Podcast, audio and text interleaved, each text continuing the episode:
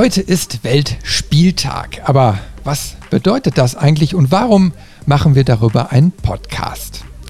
Der Weltspieltag ist vom Bündnis Recht auf Spiel ins Leben gerufen worden. Eine Lobby, die sich dafür einsetzt, dass Kinder und Jugendliche Raum zum Spielen und Lernen erhalten. Das Motto in diesem Jahr, lasst uns was bewegen.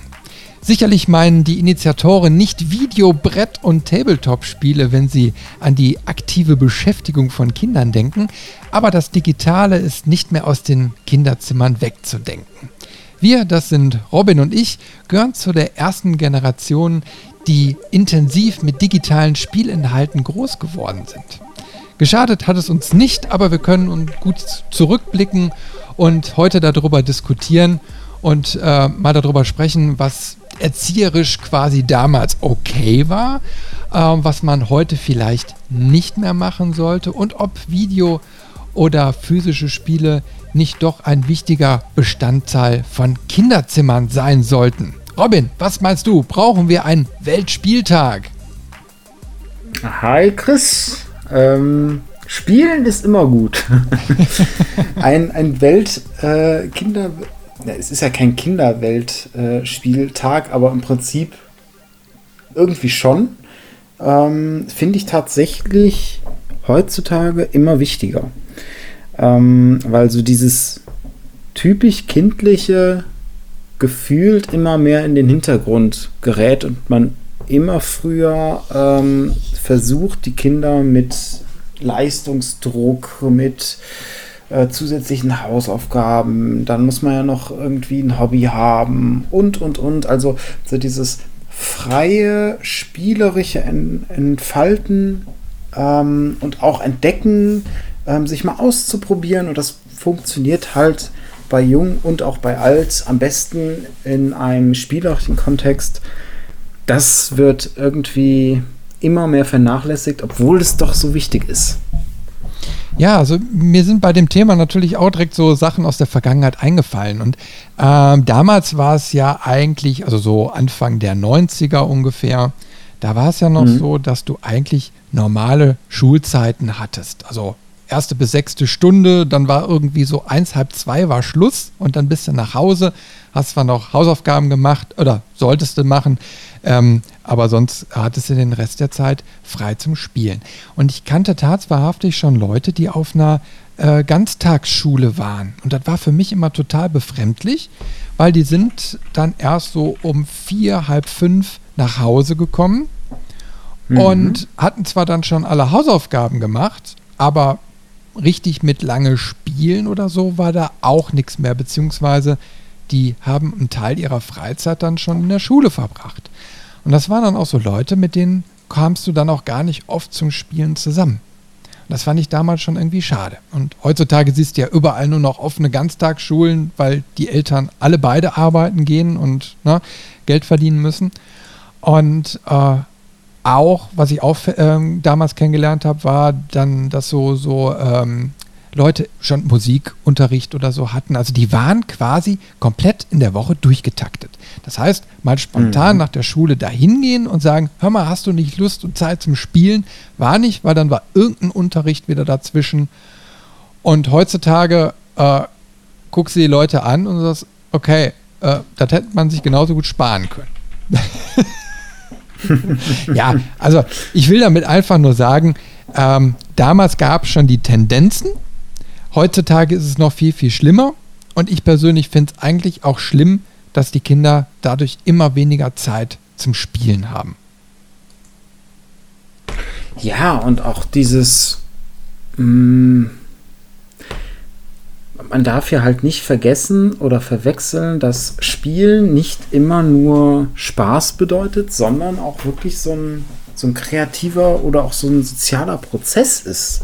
Und das vor allem bei Kindern. Also auch wenn ich, wenn ich zurückdenke, ähm, an meine Jugend, ist jetzt auch schon wieder ein bisschen her, aber ähm, weiß ich nicht, dann hat sich so eine Gruppendynamik entwickelt mit anderen Kindern. Äh, man hat mal so jetzt wirklich überspitzt gesprochen, auch mal so Führungspositionen Potenziale gesehen oder so. Es gab immer mal wieder einen, der, der gesagt hat, was wir jetzt denn heute machen. Ähm, dann weiß ich nicht, hat man sich so nach seinen Stärken und Schwächen aufgeteilt, um äh, bei bestimmten Spielen. Ähm, man hat sich mal ausprobiert, hat, man hat seine Grenzen gefunden.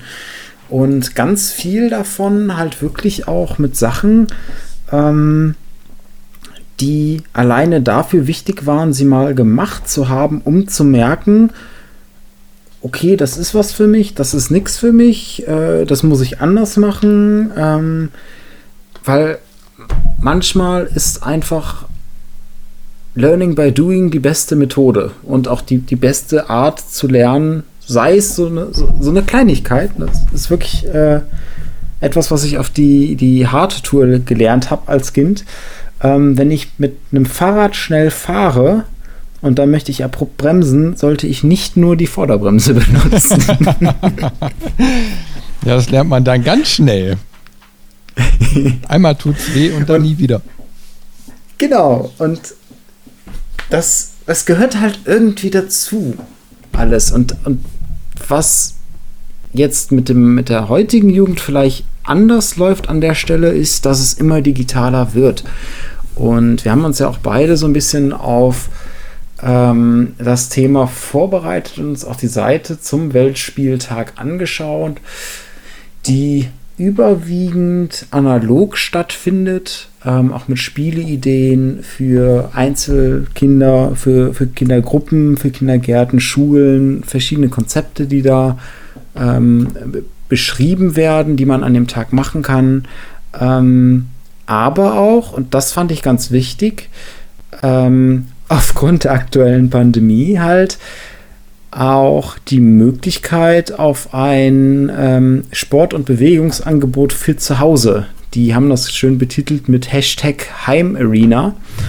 ähm, und das finde ich schön, dass sie da jetzt auch aufgrund dieser, dieser nicht schönen Situation aber lernen, dass man mit digital ganz viel machen kann. Und da werden wir ja auch irgendwann im Laufe dieses Gesprächs zu kommen. Jetzt schon mal ein ganz kurzes Vorteasern für später. Ähm, wir sind gerade, was das Digitale angeht, an einem Hochpunkt der Technik bisher.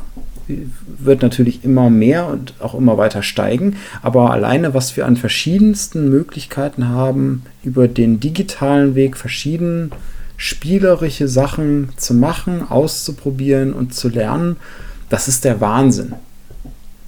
Und das ist immer schön zu sehen, wenn das auch überall, manchmal auch wenn es ein bisschen schleppend, aber irgendwo überall wahrgenommen wird und ankommt, dass Computerspielen dieses Stigma nicht mehr hat, wie vor etlichen Jahren, sondern es ist wirklich in der Gesellschaft angekommen. Das ist ein schönes Gefühl.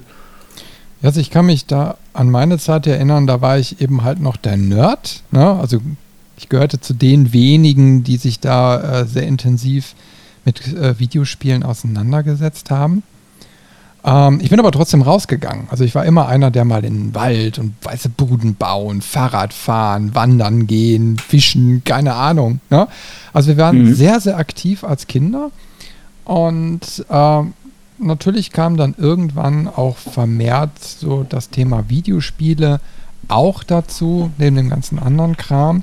Und bei mir jetzt natürlich mehr als wiederum bei anderen. Und damals, also meine Eltern haben da nicht so drauf geachtet, wie viel ich konsumiere und ich habe viel konsumiert. Ähm, hat jetzt aber auch nicht dazu geführt, dass ich irgendwie abgedriftet wäre, schlechte Noten nach Hause gebracht hätte oder keine Ahnung, mich nur noch in meinem Zimmer vergraben hätte. Ähm, also das, mhm. das war nicht. Ja, also da waren, glaube ich, jetzt einfach mal so zurückblickend keine Indikatoren, wo man jetzt auch als Eltern hätte einschreiten müssen, weil der Ausgleich einfach immer da war. Also ich war nicht nur vor der Kiste, ich war irgendwann zwar viel vor der Kiste, aber trotzdem auch viel draußen und bei Freunden und man hat so diesen Austausch so dann auch genossen. Na, man hat gemeinsam noch an dem Amiga gesessen mit zwei Joysticks und hat irgendwie ein Spiel gespielt. Ja? Mhm. Und ähm, dann gab es eine äh, ne, ne, ne Zeit, wo sich mehr und mehr Leute eingeigelt haben, So habe ich zumindest das Gefühl. Also, dass, dass ähm, die, der Videospielebereich dann auch so eine Phase durchlebt hat, wo viele einfach nur wirklich nerdig am Rechner saßen, äh, weil es auch nicht möglich war, sich großartig untereinander auszutauschen. So, und das hat sich ja komplett in den letzten Jahren äh, ins Gegenteil verwandelt. Wir haben jetzt also Breitband-Internet, wir haben vernünftige Applikationen wie Discord oder so, äh, wo du auf einmal merkst, hey, da, da ist jetzt überall wieder Gemeinschaft. Ne? Ähm, die wollen alle gar nicht alleine zu Hause sitzen, sondern die wollen sich mitteilen, ob jetzt streamen oder gemeinsam Multiplayer zocken, Koop ne? und so weiter und so weiter. Ähm, das hat ja einen Sprung nach vorne gemacht, äh, der ist ja Wahnsinn. Und da bist du ja eher wieder bei dem Thema Medienkompetenz, ähm, was natürlich heutzutage eine viel, viel größere Bedeutung hat, äh, weil die einfach die Kiddies relativ früh lernen müssen, mit diesen ganzen Medien auch umzugehen und die bewusst einzusetzen und nicht zu vergessen, dass es da draußen auch noch einen Wald gibt, oder? ja, ähm, und selbst da haben wir ja auch Mittel und Wege gefunden, ähm, beziehungsweise nicht wir. Äh, schön wäre es, wenn wir es gewesen wären, dann, dann sähe mein Bankkonto etwas anders aus. Aber ähm, das Ganze zu kombinieren, das war ja auch einer der Trends, die so ein bisschen kamen, bevor auch die Pandemie da war, ähm, was sich in den letzten, letzten Jahren so ein bisschen abgezeichnet hat. Also quasi die Verknüpfung von digital und äh, analog, sprich ähm, Spiele, die dich ja, dazu anregen, auch mal rauszugehen und die mhm. Welt zu entdecken. Ähm, aber bevor wir da hinkommen, wäre doch mein Vorschlag noch so ein bisschen über äh, Schulhofgeschichten zu sprechen. Ja, die, die gehören dazu. Ja, wir sind noch die Generation, wir haben das live auf dem äh, Schulhof auch alles ausgelebt, oder? Ja, also es war immer ein großes Thema ähm, in alle Richtungen, glücklicherweise bei mir. Also ich denke da an Sachen, ähm, das Spielen mit den Pokémon-Karten ähm, in der Pause. Also so fing das dann an. Es schwenkte relativ schnell dann zu Magic the Gathering äh, rüber oder auch die ersten Partien Dungeons and Dragons, die man dann mal gespielt hat. Oder äh, das war ganz cool. Ähm, dann war ich mal zu Besuch bei einem Freund und der hatte so ein eigenartiges Spiel, irgendwie mit so Figuren und Würfeln und sich da durch den Keller kämpfen und das war total cool. Und ich habe jetzt, das ist nicht gelogen, erst ähm, Jahrzehnte später die, wieder an dieses Spiel denken müssen, und zwar als du von Hero Quest erzählt hast. Dann habe ich das kurz gegoogelt und gesagt, so, das ist das Spiel. Das ist das, was wir bei ihm gespielt haben, was ich so cool fand als Kind. Ja, das ist auch ein wirklicher, wirklicher Klassiker geworden, ne? dieses Spiel. und auch, auch Schweine teuer. Also ich habe tatsächlich mal geschaut, weil ich gedacht habe, das ist so cool, das hättest du gern hier. Ähm, neu gibt es das irgendwie gar nicht. Ich habe zumindest nicht viel gefunden an der Stelle, aber gebraucht und selbst gebraucht, also so bis zu 200 Euro ist da nicht unüblich. Ja, ja, ich habe sogar schon Sets für 600, 700 Euro gesehen. Also das ist schon, schon äh, krass, was da teilweise für genommen wird. Ja. Aber das war mhm. wirklich so eins dieser Brettspiele, die habe ich geliebt. Äh, wir konnten es leider nicht so häufig spielen, weil du natürlich auch ein paar Spieler brauchst, ne, damit es so richtig Spaß macht. Ähm, mhm. Und weil halt eben halt auch noch damals schon so ein nerdiges Thema war, ähm, waren da jetzt nie immer so viele zusammen. Na, das war auch immer das Problem bei ähm, Shadowrun hatten wir mal eine Zeit lang äh, mal da so liegen, da haben wir auch nie genug Leute zusammengekriegt, beziehungsweise wir haben uns allein schon wegen dem Regelwerk in die Haare gekriegt. und es gab noch ein, äh, eine Alternative zu äh, Hero Quest und zwar Star Quest. Das war das gleiche quasi im, im Warhammer-Universum, wenn man so möchte. Und mhm. da waren die Spielregeln auch etwas gemeiner ausgelegt. War ein bisschen härter und das hat dann auch immer dazu geführt, dass man sich eigentlich mehr gestritten hat, als dass man gespielt hat. War auch schade. Aber das habe ich tatsächlich auch noch hier. Nee, also ja. schön. Schöne Erinnerung. Und das war auch wirklich, also teilweise prägend für Freundschaften. Ähm, ich hatte einen Freund, ähm, mit dem, immer wenn er zu Besuch war oder ich bei ihm, dann haben wir stundenlang Magic the Gathering gespielt. Und auch das Witzige war tatsächlich, wir hatten gar nicht so, so viele andere Freunde, die das gemacht haben, mh, hm, sondern wir haben quasi so unsere eigene kleine Welt geschaffen, wo wir zwei so die Hauptakteure waren und auch, das heißt auch die ganzen Karten meistens nur untereinander getauscht. Also ich weiß noch, ich hatte zwei, drei andere Freunde, die das auch gespielt haben, aber direkt von Anfang an auf einer ganz anderen Ebene. Das waren quasi so von Anfang an schon so die Profis mit ihren Profi-Decks, die, mhm. die einen da zerrissen haben teilweise. Ähm, gab auch witzige, witzige Nachmittage, aber deutlich seltener als mit dem einen Freund, einfach weil wir zeitgleich auf dem gleichen Level in die, dieses Spiel gestartet sind und dann quasi auch stetig zusammen da äh, dran gewachsen sind. Ähm, mhm. Also das war wirklich dann, dann hat sie quasi so, das war so der, der Magic the Gathering Freund. Der ähm, andere äh, Spielkamerad, den ich da hatte, wo ich auch Heroes, äh, Hero Quest gespielt habe, der hat auch irgendwann ähm, mit diesen, ich weiß gar nicht mehr, wie die heißen, äh, quasi diese, diese Labwaffen, nenne ich es mal, die mit dem Schaumstoff drumherum, die aber ähm, nee, nicht, nicht, nicht die Pistolen, sondern wirklich Schwerter, Äxte, Streitkolben so, und alles. Mhm. Ähm, aber auch selbst, er hat ja auch selbst gebaut und alles. Und dann sind wir damit immer hinter das Haus in, in einen kleinen Waldabschnitt und haben da halt gespielt. Und das war halt, da war er so der Experte. Und das war echt cool. Und wenn man da so zurückdenkt, ist es auch schön, diese Phase, diese komplett analoge Phase gehabt zu haben, weil da die eigene Fantasie eine ganz große Rolle gespielt hat, was später quasi in Spielen die visuelle Darstellung übernommen hat. Mhm.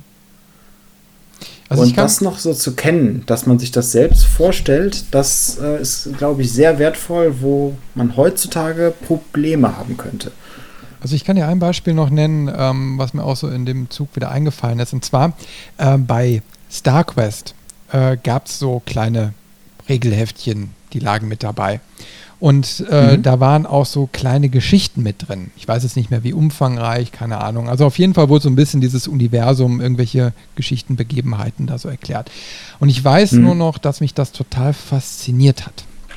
Äh, weil dann erklärt wurde, wie die dann quasi auf so einem, an so einem Space Hulk ankommen und äh, dann die Mission planen und dann quasi da mit den Teams reingehen. Und da wurde versucht dann eben halt diese, diese Atmosphäre einem näher zu bringen. Das hat mich mitgenommen, wirklich. Und das hat auch dazu mhm. geführt, dass ich äh, zu dem Zeitpunkt tatsächlich das erste Mal an meinem Amiga damals noch äh, eine Textverarbeitung angeschmissen habe und tatsächlich versucht habe, einen Text zu schreiben. Das war dann quasi der erste Text außerhalb der Schule, wo ich mal versucht habe, mhm. meine, meiner Kreativität freien Lauf las zu lassen. Damals wäre noch undenkbar gewesen, dass es irgendwann mal mein Job werden könnte. Aber mhm. ähm, das war so, das ist eigentlich, glaube ich, die früheste Initialzündung, wo es um kreatives Sch Schreiben dann ging, wenn ich jetzt so zurückdenke. Ne? Äh, und das ist auch ein ganz interessanter Aspekt. Also, dass quasi ein Brettspiel ähm, mich da getriggert hat. Also, dass es mir bis heute immer noch irgendwie im Kopf geblieben ist, auch wenn es mal kurz eingeschlafen war. Na, und das ist schon, das ist schon was Besonderes. Ich denke mal, so geht es ja dann ja. Äh, ich habe tatsächlich immer versucht, mein eigenes Spiel zu machen und meine eigenen Spielregeln. Ähm, erst noch so auf Papier. Mhm. Und später kam ich dann aber auf den Trichter ähm, auch so ein bisschen durch genau, das war so nach den ersten Partien Dungeons and Dragons, ähm, wo man ja auch so Papp, keine Figuren, sondern so, so Bildchen hatte, ähm, die man dann quasi für die Figuren genommen hat auf der Karte und alles. Und da kam ich dann auf den Trichter, ähm, das immer mit Lego nachzubauen. Das heißt, ich habe mit Lego dann irgendwie so ein rudimentäres Spielfeld gebaut und hatte dann so die Figuren und den Waffen und der Ausrüstung und habe dann versucht, so irgendwie ein Spiel äh, immer zu erschaffen. Also da auch kreativ irgendwie sich auszuleben an der Stelle. Mhm. Ja, also äh, mal zurück so auf den Schulhof zu kommen. Äh, ich weiß nicht, wie das bei dir so war. Bei, bei mir an der Schule war es dann wirklich so, man hat ähm, sich ausgetauscht über, was es so Neues gibt. Also hm. du musst dir vorstellen, war bei mir so, äh, das war jetzt keine Schule jetzt direkt hier im Ort. Also das war schon die nächste Stadt, die circa zehn Kilometer weit weg ist. Und die Kinder kamen natürlich alle auch aus dem Einzugsgebiet. Uh, und insofern hat man die meisten auch gar nicht regelmäßig gesehen. Also nur in der Schule eben halt, aber nicht privat in der Freizeit. Das heißt, der Schulhof mhm. war wirklich so der Kernaustauschort für jegliche Art von Spielen und Erfahrung. Und die bei mir war es hauptsächlich mit den Videospielen, wo, wo es dann natürlich um Diskettentausch und so ging oder einfach nur, äh, was gibt es denn Neues? Ne? Einige wollten natürlich auch ihr Taschengeld damit aufbessern und äh, haben dann solche äh, Spiele dann eben halt auch mal für 2 Mark oder 2 Mark 50 verkauft oder so. Ne?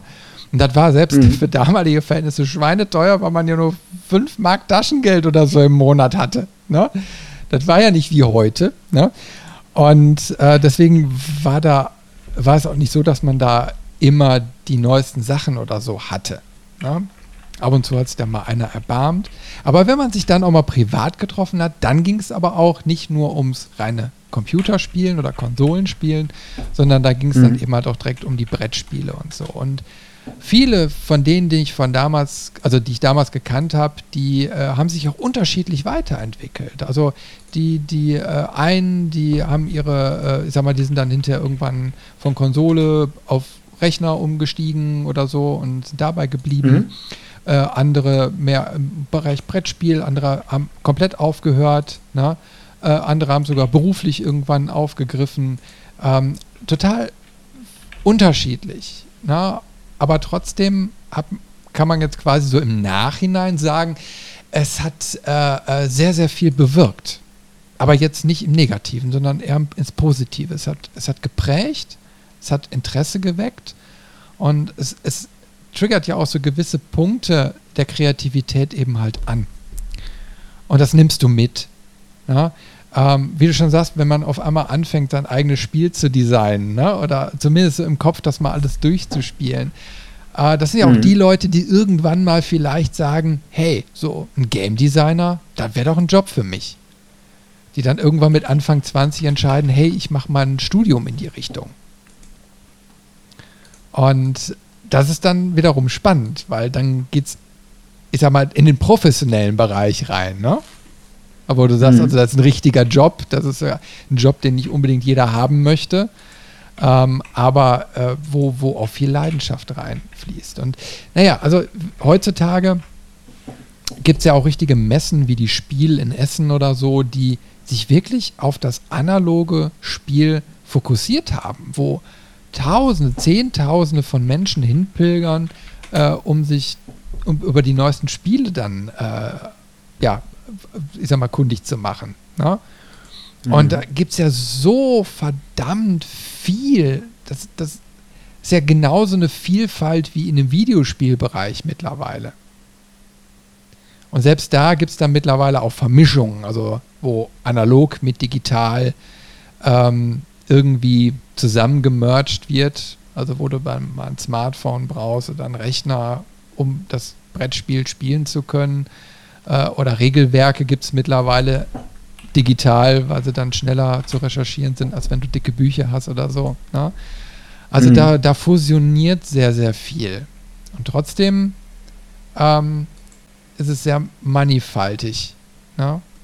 Also schon sehr, sehr interessant, wie sich das so über die Jahre entwickelt hat.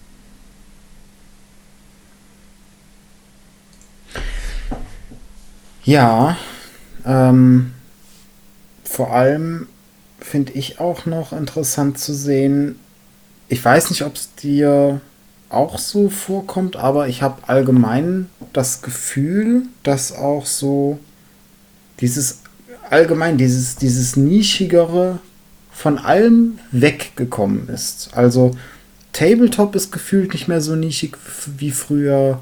Ähm, klar, Computerspiele sowieso nicht mehr.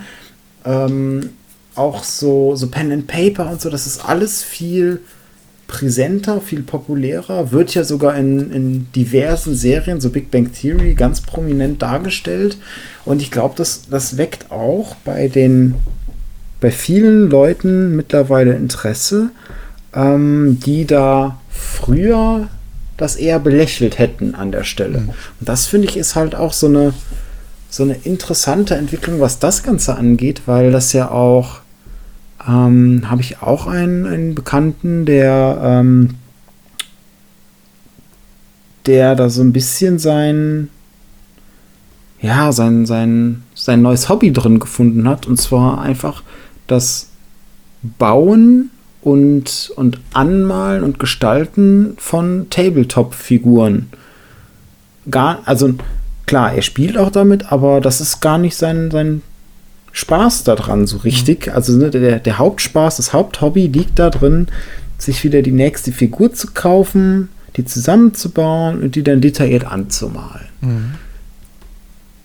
Ja, da kenne ich eben halt auch Leute. Ne? Ich meine, da war ich dann auch mal in dem Spielzimmer in Anführungsstrichen äh, wo du dann da stehst und du hast aus dem Warhammer-Universum Figuren für, weiß ich nicht, Tausende und mhm. aber Tausende von Euros da stehen, Regale voll.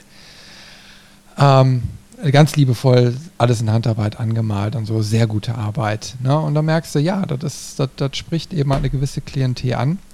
Ähm, wir haben auch mal gemeinsam eine Runde äh, das äh, aktuelle Warhammer gezockt ähm, also Warhammer 40k, hat mir auch sehr, sehr mhm. gut gefallen, muss ich sagen. Ähm, mir fehlt momentan der Platz wirklich dazu. Äh, und ich muss ehrlich sagen, ich habe keinen Bock auf Figuren anmalen. Also da bin ich raus, weil mir das einfach, da habe ich keine Zeit für. Ne? Ähm, mhm. Ich möchte fertige Figuren haben. Ähm, ich möchte jetzt aber auch nicht ein horrendes Geld immer dafür ausgeben. Die sind eh schon sehr, sehr teuer. Ne? Und ähm, da möchte ich dann nicht auch noch dann noch mal extra sehr, sehr viel Geld bezahlen, nur um irgendwie spielbare Figuren zu bekommen. Also das ist so ein Thema, da finde ich schade. Da müsste meines Erachtens ein bisschen mehr noch geben. Ähm, ähm, weil da ist auch die Verquickung so nach dem Motto, ja, das muss schon alles irgendwie individuell angemalt sein und so. Das finde ich irgendwie ein bisschen Quatsch. So, ne? Liegt auch nicht jedem. Mhm. Aber so, ich meine, äh, die Leidenschaft ist ne, ganz, ganz toll. Ne? Und äh, ich hatte ja im Vorgespräch ja schon gesagt, ich habe auch einen anderen Kumpel, also damals einen, einer meiner besten Kumpels da von äh, dem Schulhof, ähm, der hat auch seine Berufung da drin gefunden. Den möchte ich hinterher auch nochmal in einem separaten Podcast mal interviewen, äh, weil der tatsächlich mittlerweile Geschäftsführer ist von einer Firma, die Sachen für so Tabletop und Wargaming herstellt. Na? Äh, ganz, ganz coole Story, die dahinter steckt. Und da siehst du auch, ähm, dass das einfach nur dieses Abtun von, hey, das ist nur ein Spiel und das ist immer dieses Flüchten in irgendeine alternative Realität und lalalala, dieses Herunterspielen äh, von, mhm. vom Spielen, ne? ähm, wirklich ein total äh, falscher Punkt ist. Ne? Also aus einer Leidenschaft kann sich mehr entwickeln und beziehungsweise die Menschen, die ich alle so kennengelernt habe, die haben sich auch insgesamt positiv entwickelt dadurch, durch das Spielen, weil sie eben halt so viel Erfahrung gesammelt haben und Kreativität ausprobieren konnten, äh, Interaktion mit anderen Menschen hatten und irgendwann hast du dann Leute dazwischen, die dann eben halt sagen, hey, das ist für mich eine Berufung. Ja? Und ähm, dann gehen die da ihren Weg. Und das ist eine coole Sache. Muss ich wirklich mhm. sagen. Also das ist schon, das, da, da, da läuft alles schief. Deswegen ähm, ich habe da immer so ein Problem gehabt, wenn du dich daran erinnerst, wir hatten das auch schon ein paar Mal in unserem Podcast, wenn du so diese Killerspieldebatte hattest, so, das war ja Mitte der 90er, glaube ich, so ungefähr, ne, wo du gemerkt hast, selbst die Politik hatte oder hat bis heute nur sehr wenig Durchblick von allem, was mit diesem Spielen, also weitläufig, ne? also von Videospiel bis hin zu Brettspielen und so weiter, also dieser ganze Gaming-Bereich, dass die da eigentlich so gut wie gar kein, keine Ahnung von haben. Und das ist traurig, muss mhm. man wirklich sagen. Ja.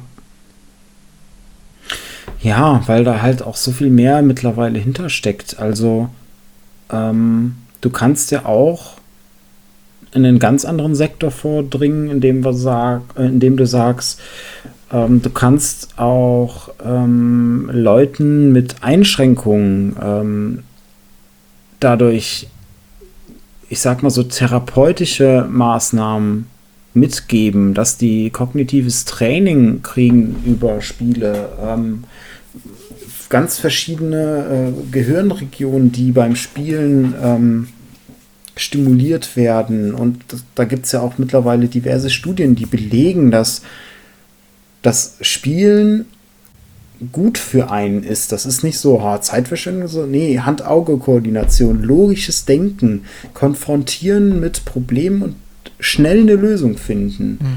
ähm, Reaktionsgeschwindigkeit ähm, und, und, und. Viele verschiedene Sachen. Alleine sowas, ähm, wenn man jetzt auch mal, mal Richtung Aufbaustrategie geht, was für komplexe Mechanismen dahinter sind, an die man rangeführt wird, die man lernt und, und ganz blöd gesprochen, im einfachsten Punkt, wenn man sich jetzt so ein Siedler 2 anguckt. Ein ewig altes Spiel, aber immer noch echt toll.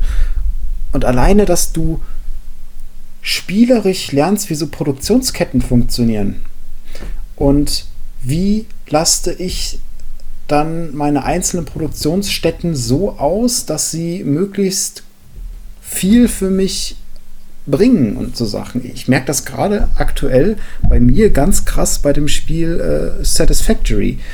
Ähm, da geht es eigentlich nur darum, einen Planeten auszubeuten und alle Ressourcen irgendwie mit verschiedenen äh, Laufbändern und, und mal, ja, ist manchmal echt erschreckend. Ähm, also, ne, prinzipiell, du, du kommst auf einen Planeten und dann fängt das so ein bisschen an wie so ein Minecraft oder so ein, so ein Survival-Spiel, so ein bisschen. Du fängst an, die ersten Sachen abzubauen, Maschinen zu bauen. Und das kommt ganz schnell aber in diesen Fluss, dass du alles automatisierst. Dann hast du ein, eine automatische Mine. So, der holt das Erz aus dem Boden. Der fährt weiter zu einem Brennofen, der verarbeitet das weiter zu Bachen. Dann geht es nochmal weiter in die nächste Maschine. Die macht aus den Bachen vielleicht Metallrohre. So, und dann hast du die, die nächste Maschine, die braucht Metallrohre und dann noch ein weiteres Material und macht daraus gehärtete Stahlplatten oder Rotoren oder oder oder. Das wird immer komplexer, je weiter du in der Forschung vorankommst ähm, und je, je mehr Spielfortschritt du hast. Und das geht alles dann wirklich so also es steigert sich so exponentiell, weil du hast nicht nur, wie verarbeite ich dieses, dieses Material, sondern du hast auch dabei, okay, die, die, die brauchen ja auch alle Strom. Wo kriege ich Strom her? Am Anfang hat man dann so Verbrenner, das heißt, du musst erstmal rumlaufen, Holz sammeln, schmeißt in den Verbrenner, das Holz irgendwann aufgebraucht, dann muss ein neues. Dann, dann findest du Möglichkeiten, das zu kompromieren, dass dein Brennstoff effizienter wird. Dann findest du äh, irgendwann, kannst du dann erforschen, dass du auch Kohle abbauen kannst. Und dann kann, hast du die, die Kohlekraftwerke, die brauchen aber auch zusätzlich Wasser und dann irgendwann findest du Benzin und, und, und. Also diese ganzen Sachen, ähm, die du im echten Leben auch bedenken musst. Und ich hatte so einen richtigen Aha-Moment, ähm, da bin ich mit meinem Monolog dazu auch schon durch dann, ähm, wo es ums Stromnetz ging. Und ich saß hier am Rechner und habe mir einfach nur den Graphen, den man sich an jedem Strommast, den man dann aufzieht, kann man sich immer anzeigen lassen, okay, wie viel Strom produziere ich, wie viel wird gerade verbraucht, wie viel kann ich maximal produzieren und ähm, was ist die maximale Auslastung, wenn alle Maschinen jetzt gerade anspringen. Weil ich sag mal so, du hast auch Maschinen, wenn die komplett ausgelastet sind oder nichts mehr produzieren können, dann gehen die automatisch in Stopp. Also dann, dann pausieren die automatisch, bis wieder was frei wird und dann schieben die wieder nach. Ähm, und sich mit diesem Diagramm auseinanderzusetzen zu verstehen, was da dargestellt wird und dann wiederum zu verstehen, okay, diese Stromkapazität wird zum Beispiel von meinem Kohlekraftwerk hergestellt und diese wird on top von meinen Verbrennern dargestellt. Das heißt, wenn die Verbrenner ausfallen, habe ich dann noch Reserven? Ja, nein. Okay, ich habe noch Reserven, aber Nur solange nicht alles läuft. Wenn alles läuft, dann habe ich da plötzlich einen Peak und die Sicherung fliegt raus. Dann ist alles aus. Und dann stehe ich aber vor der gleichen Herausforderung, okay, dann muss ich erstmal mit den Brennern einige Maschinen starten.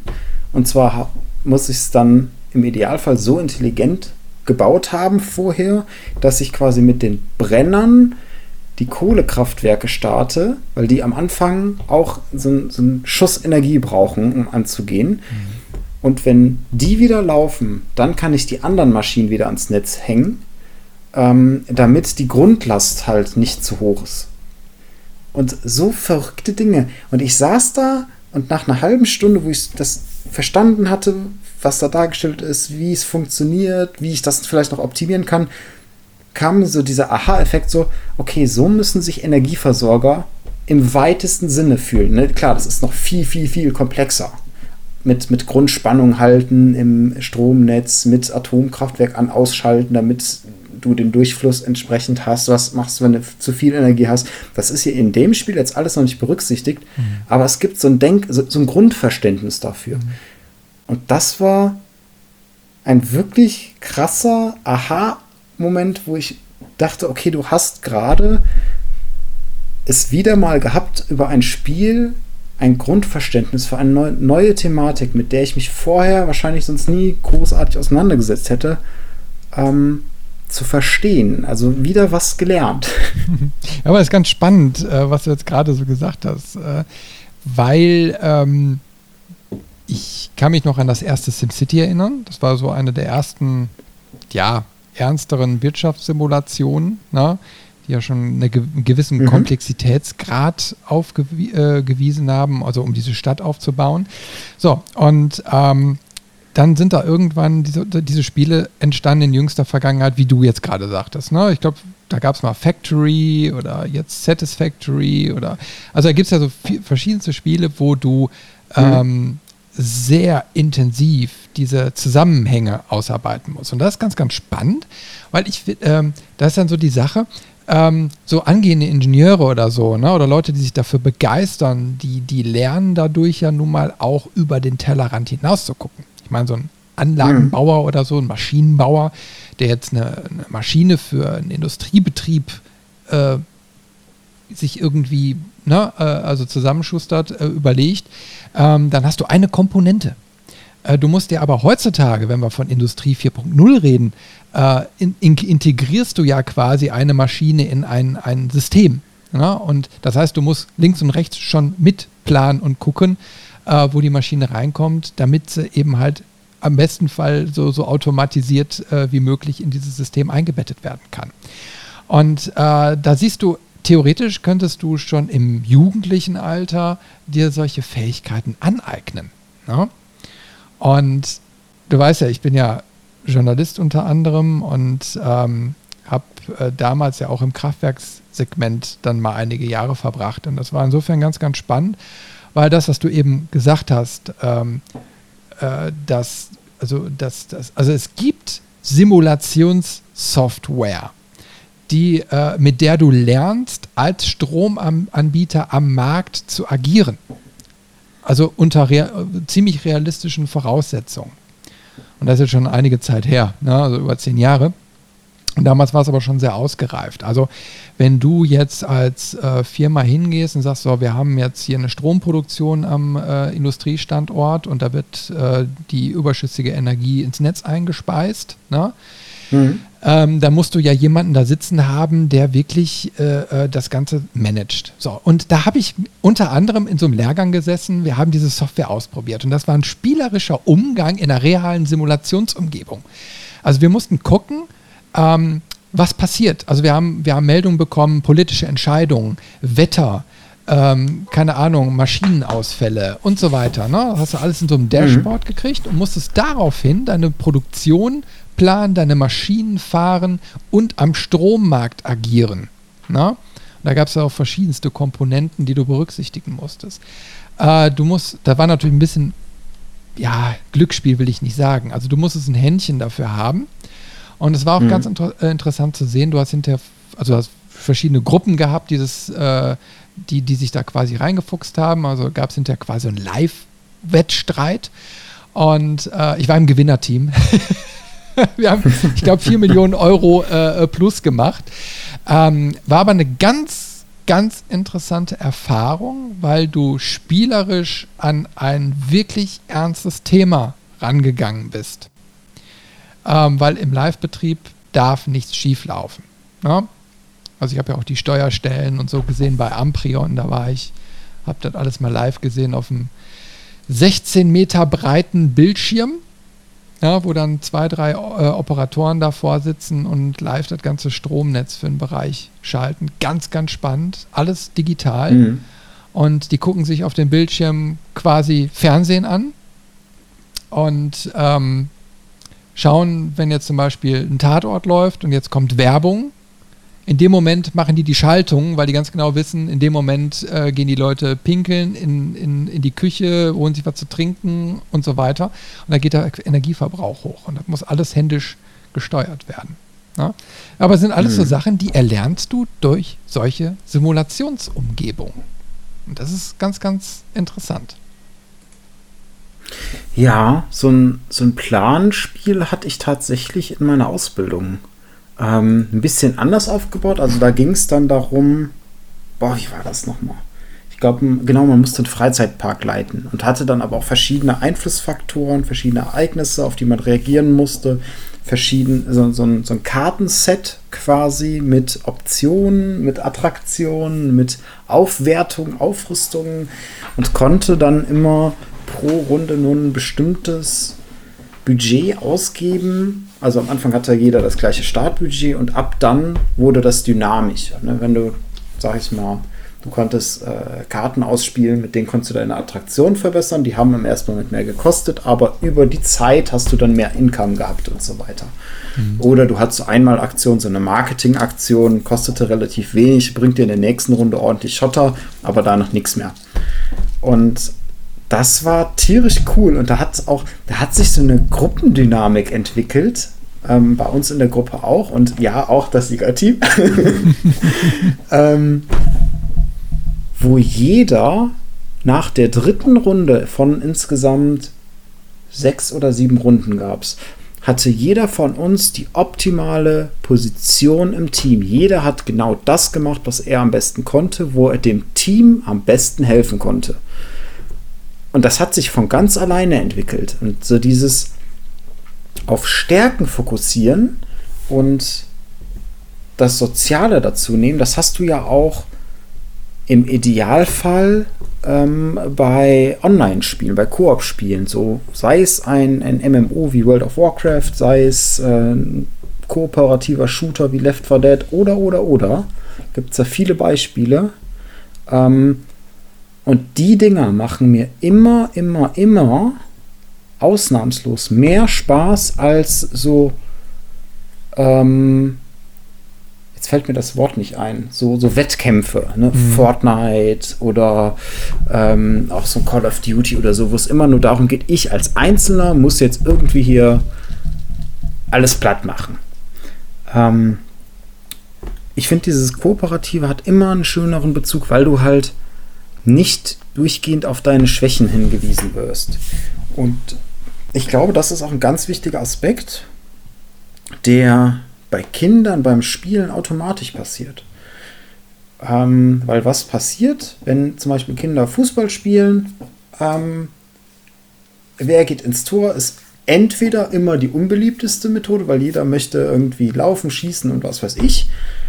Oder derjenige geht ins Tor, der da Bock drauf hat, der das cool findet, der hat da Spaß dran. Deswegen geht er ins Tor. Also jeder sucht so ein bisschen im Idealfall nach seinen Stärken, nach seinen Vorlieben das aus, was er machen möchte.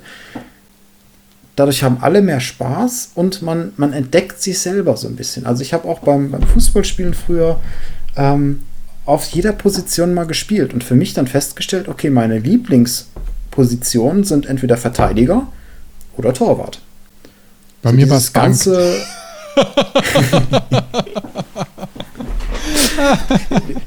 du, du bist der, der am, am Rand steht mit dem Notizblock und alles aufschreibt. Ja, genau, Für die genau, Zeitung genau. später. Ich habe Fußball gehabt. und äh, ich glaube, dass das hilft und das ist halt was, was Soziales, weswegen dieser Weltspieletag, um nochmal auf den Anfang ganz kurz zurückzukommen, so wichtig ist, weil das, was einem Kind heutzutage oft passiert, ist halt, dass du auf deine Schwächen hingewiesen bist. Du musst besser werden, du musst effizienter werden, du musst mhm. funktionieren. Mhm. Oh, was, Richtig, nur eine 3 ja. in der Mathearbeit, das geht gar nicht. Und das ist der Wahnsinn. Und, und du hast kaum noch Gelegenheit, vor allem mit dem schlechten deutschen Bildungssystem. Und wir kriechen hier echt am Ende rum mit dem Blödsinn, den wir hier teilweise äh, in manchen Bundesländern verzapfen. Ähm, das ist, da, da, fassen sich andere Länder, die auch bei den PISA-Studien deutlich besser sind, wenn die hören, wie in Deutschland unterrichtet und gelehrt wird, da fassen die sich an den Kopf und denken, was, wie misshandelt ihr eure Kinder? Wenn du immer überlegst, du hast bis irgendwie Mittagsschule, kommst nach Hause, kurz was essen, dann ein, zwei Stunden Hausaufgaben, dann musst du noch lernen für den nächsten Test, dann ist ja schon fast Abend. Wann, wann hast du denn Zeit, Kind zu sein? Mhm. Ja, ich meine, also ich, wenn, wenn du mal die Diskussion mitkriegst von diesen Kultusministern und so, äh, die sich dann immer so arrogant dahinstellen und sagen, ja, wir haben die Ahnung davon, ja, und deswegen machen wir das alle so und, und du siehst, dass die jetzt schon seit sehr, sehr langer Zeit eigentlich alles in den Sand setzen und es wirklich eigentlich zeigen, dass sie es überhaupt nicht können. Äh, weil aus meiner Erfahrung war es eben halt erst ab der weiterführenden Schule beziehungsweise äh, im Studium, ähm, da ging es richtig los, wo es dann auch Spaß gemacht hat, wo du dich individueller entfalten konntest, wo diese, diese üblichen ähm, äh, Lehrmethoden dann auch mal aufgebrochen wurden. Also klar, ich sag mal, in der weiterführenden gab es dann, gab's dann natürlich noch Frontalunterricht, aber da war schon anderes Augenlevel ne, zwischen Schüler und, und Lehrer partnerschaftlicher, mhm. weil du warst ja auch da, weil du wolltest. Das ist natürlich nochmal ein ganz anderer Unterschied. Äh, aber wie viele Lehrer hatte ich in der Schulzeit, die einfach keinen Bock hatten?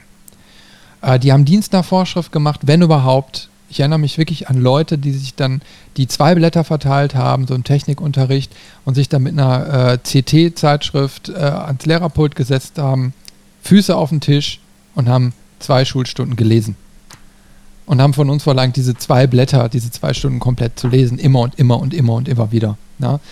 So, mhm. und da sind mir so viele negative Sachen im Kopf geblieben. Und heutzutage sehe ich dann überall nur noch Ganztagsschulen. Na, die, die dürfen am besten gar nicht mehr nach Hause kommen und äh, den ganzen Tag nur noch irgendwie funktionieren. Und selbst das reicht nicht. Dann sollen sie noch eine musikalische Erziehung machen, dann sollen sie noch einen Sport nebenbei machen. Äh, da wird dann aufs Auge gedrückt ohne Ende, statt einfach mal zu sagen, hey, setz dich auf Fahrrad, mach dich draußen dreckig, na, geh irgendwelche kleinen Fischchen am nächsten äh, äh, ähm, Bach fangen oder so, na, bau eine Bude, na. Aber nein, da wird noch alles in Naturschutzgebiete umgewandelt, dass die Kinder noch nicht mal mehr in den Wald dürfen, so nach dem Motto. Na. Also mhm. da passiert sehr, sehr viel Verkehrtes. Und ähm, deswegen glaube ich, jetzt mal so als These aufgestellt, ist auch unsere Generation noch völlig anders gepolt als die jetzige Jugend, die da ist. Weil wir diese Freiheiten noch hatten, wir, wir konnten uns relativ gut entfalten. Uns hat man auch nicht so kurz an der Leine gehalten. Wir haben einfach dort gemacht, wo, wo uns dann irgendwie stand. Ähm, und äh, ja, haben irgendwann selbst den Absprung geschafft und Sachen priorisiert und haben uns dann weitergebildet, haben uns für Schulen entschieden, haben uns fürs Studium entschieden, ohne dass wir in WoW untergegangen sind, ne? wo ich während des Studiums auch mhm. WoW exzessiv gespielt habe und habe trotzdem meinen Abschluss geschafft. Ne? Das war eine tolle Erfahrung. Aber heutzutage ähm, finde ich eben halt schade, dass die Kinder nicht nur weniger spielen, äh, sondern dass eben halt auch die wichtige Medienkompetenzvermittlung A, in den Schulen nicht ausreichend stattfindet und zu Hause schon mal gar nicht. Mhm. Und das ist gefährlich. Das ist wirklich gefährlich. Also ich, wenn ich heutzutage so die Jugendlichen sehe, die Kinder noch nicht mal, aber die Jugendlichen teilweise, ähm, das ist manchmal wirklich erschreckend. Also die haben praktisch schon gar keine Chance mehr auf dem Arbeitsmarkt, weil viele, die, die Arbeitgeber sagen einfach, die wollen wir gar nicht haben. Allein schon die Einstellung, die die haben, können wir hier nicht im Betrieb gebrauchen. Und da läuft wirklich was aus dem Ruder. Und das ist meines Erachtens nicht das Videospielen schuld. Mhm. Ja, da gab es auch, die ist noch gar nicht so lange her. Es, es ist letztens eine Doku veröffentlicht worden, ähm, wo es speziell um Schulabbrecher geht.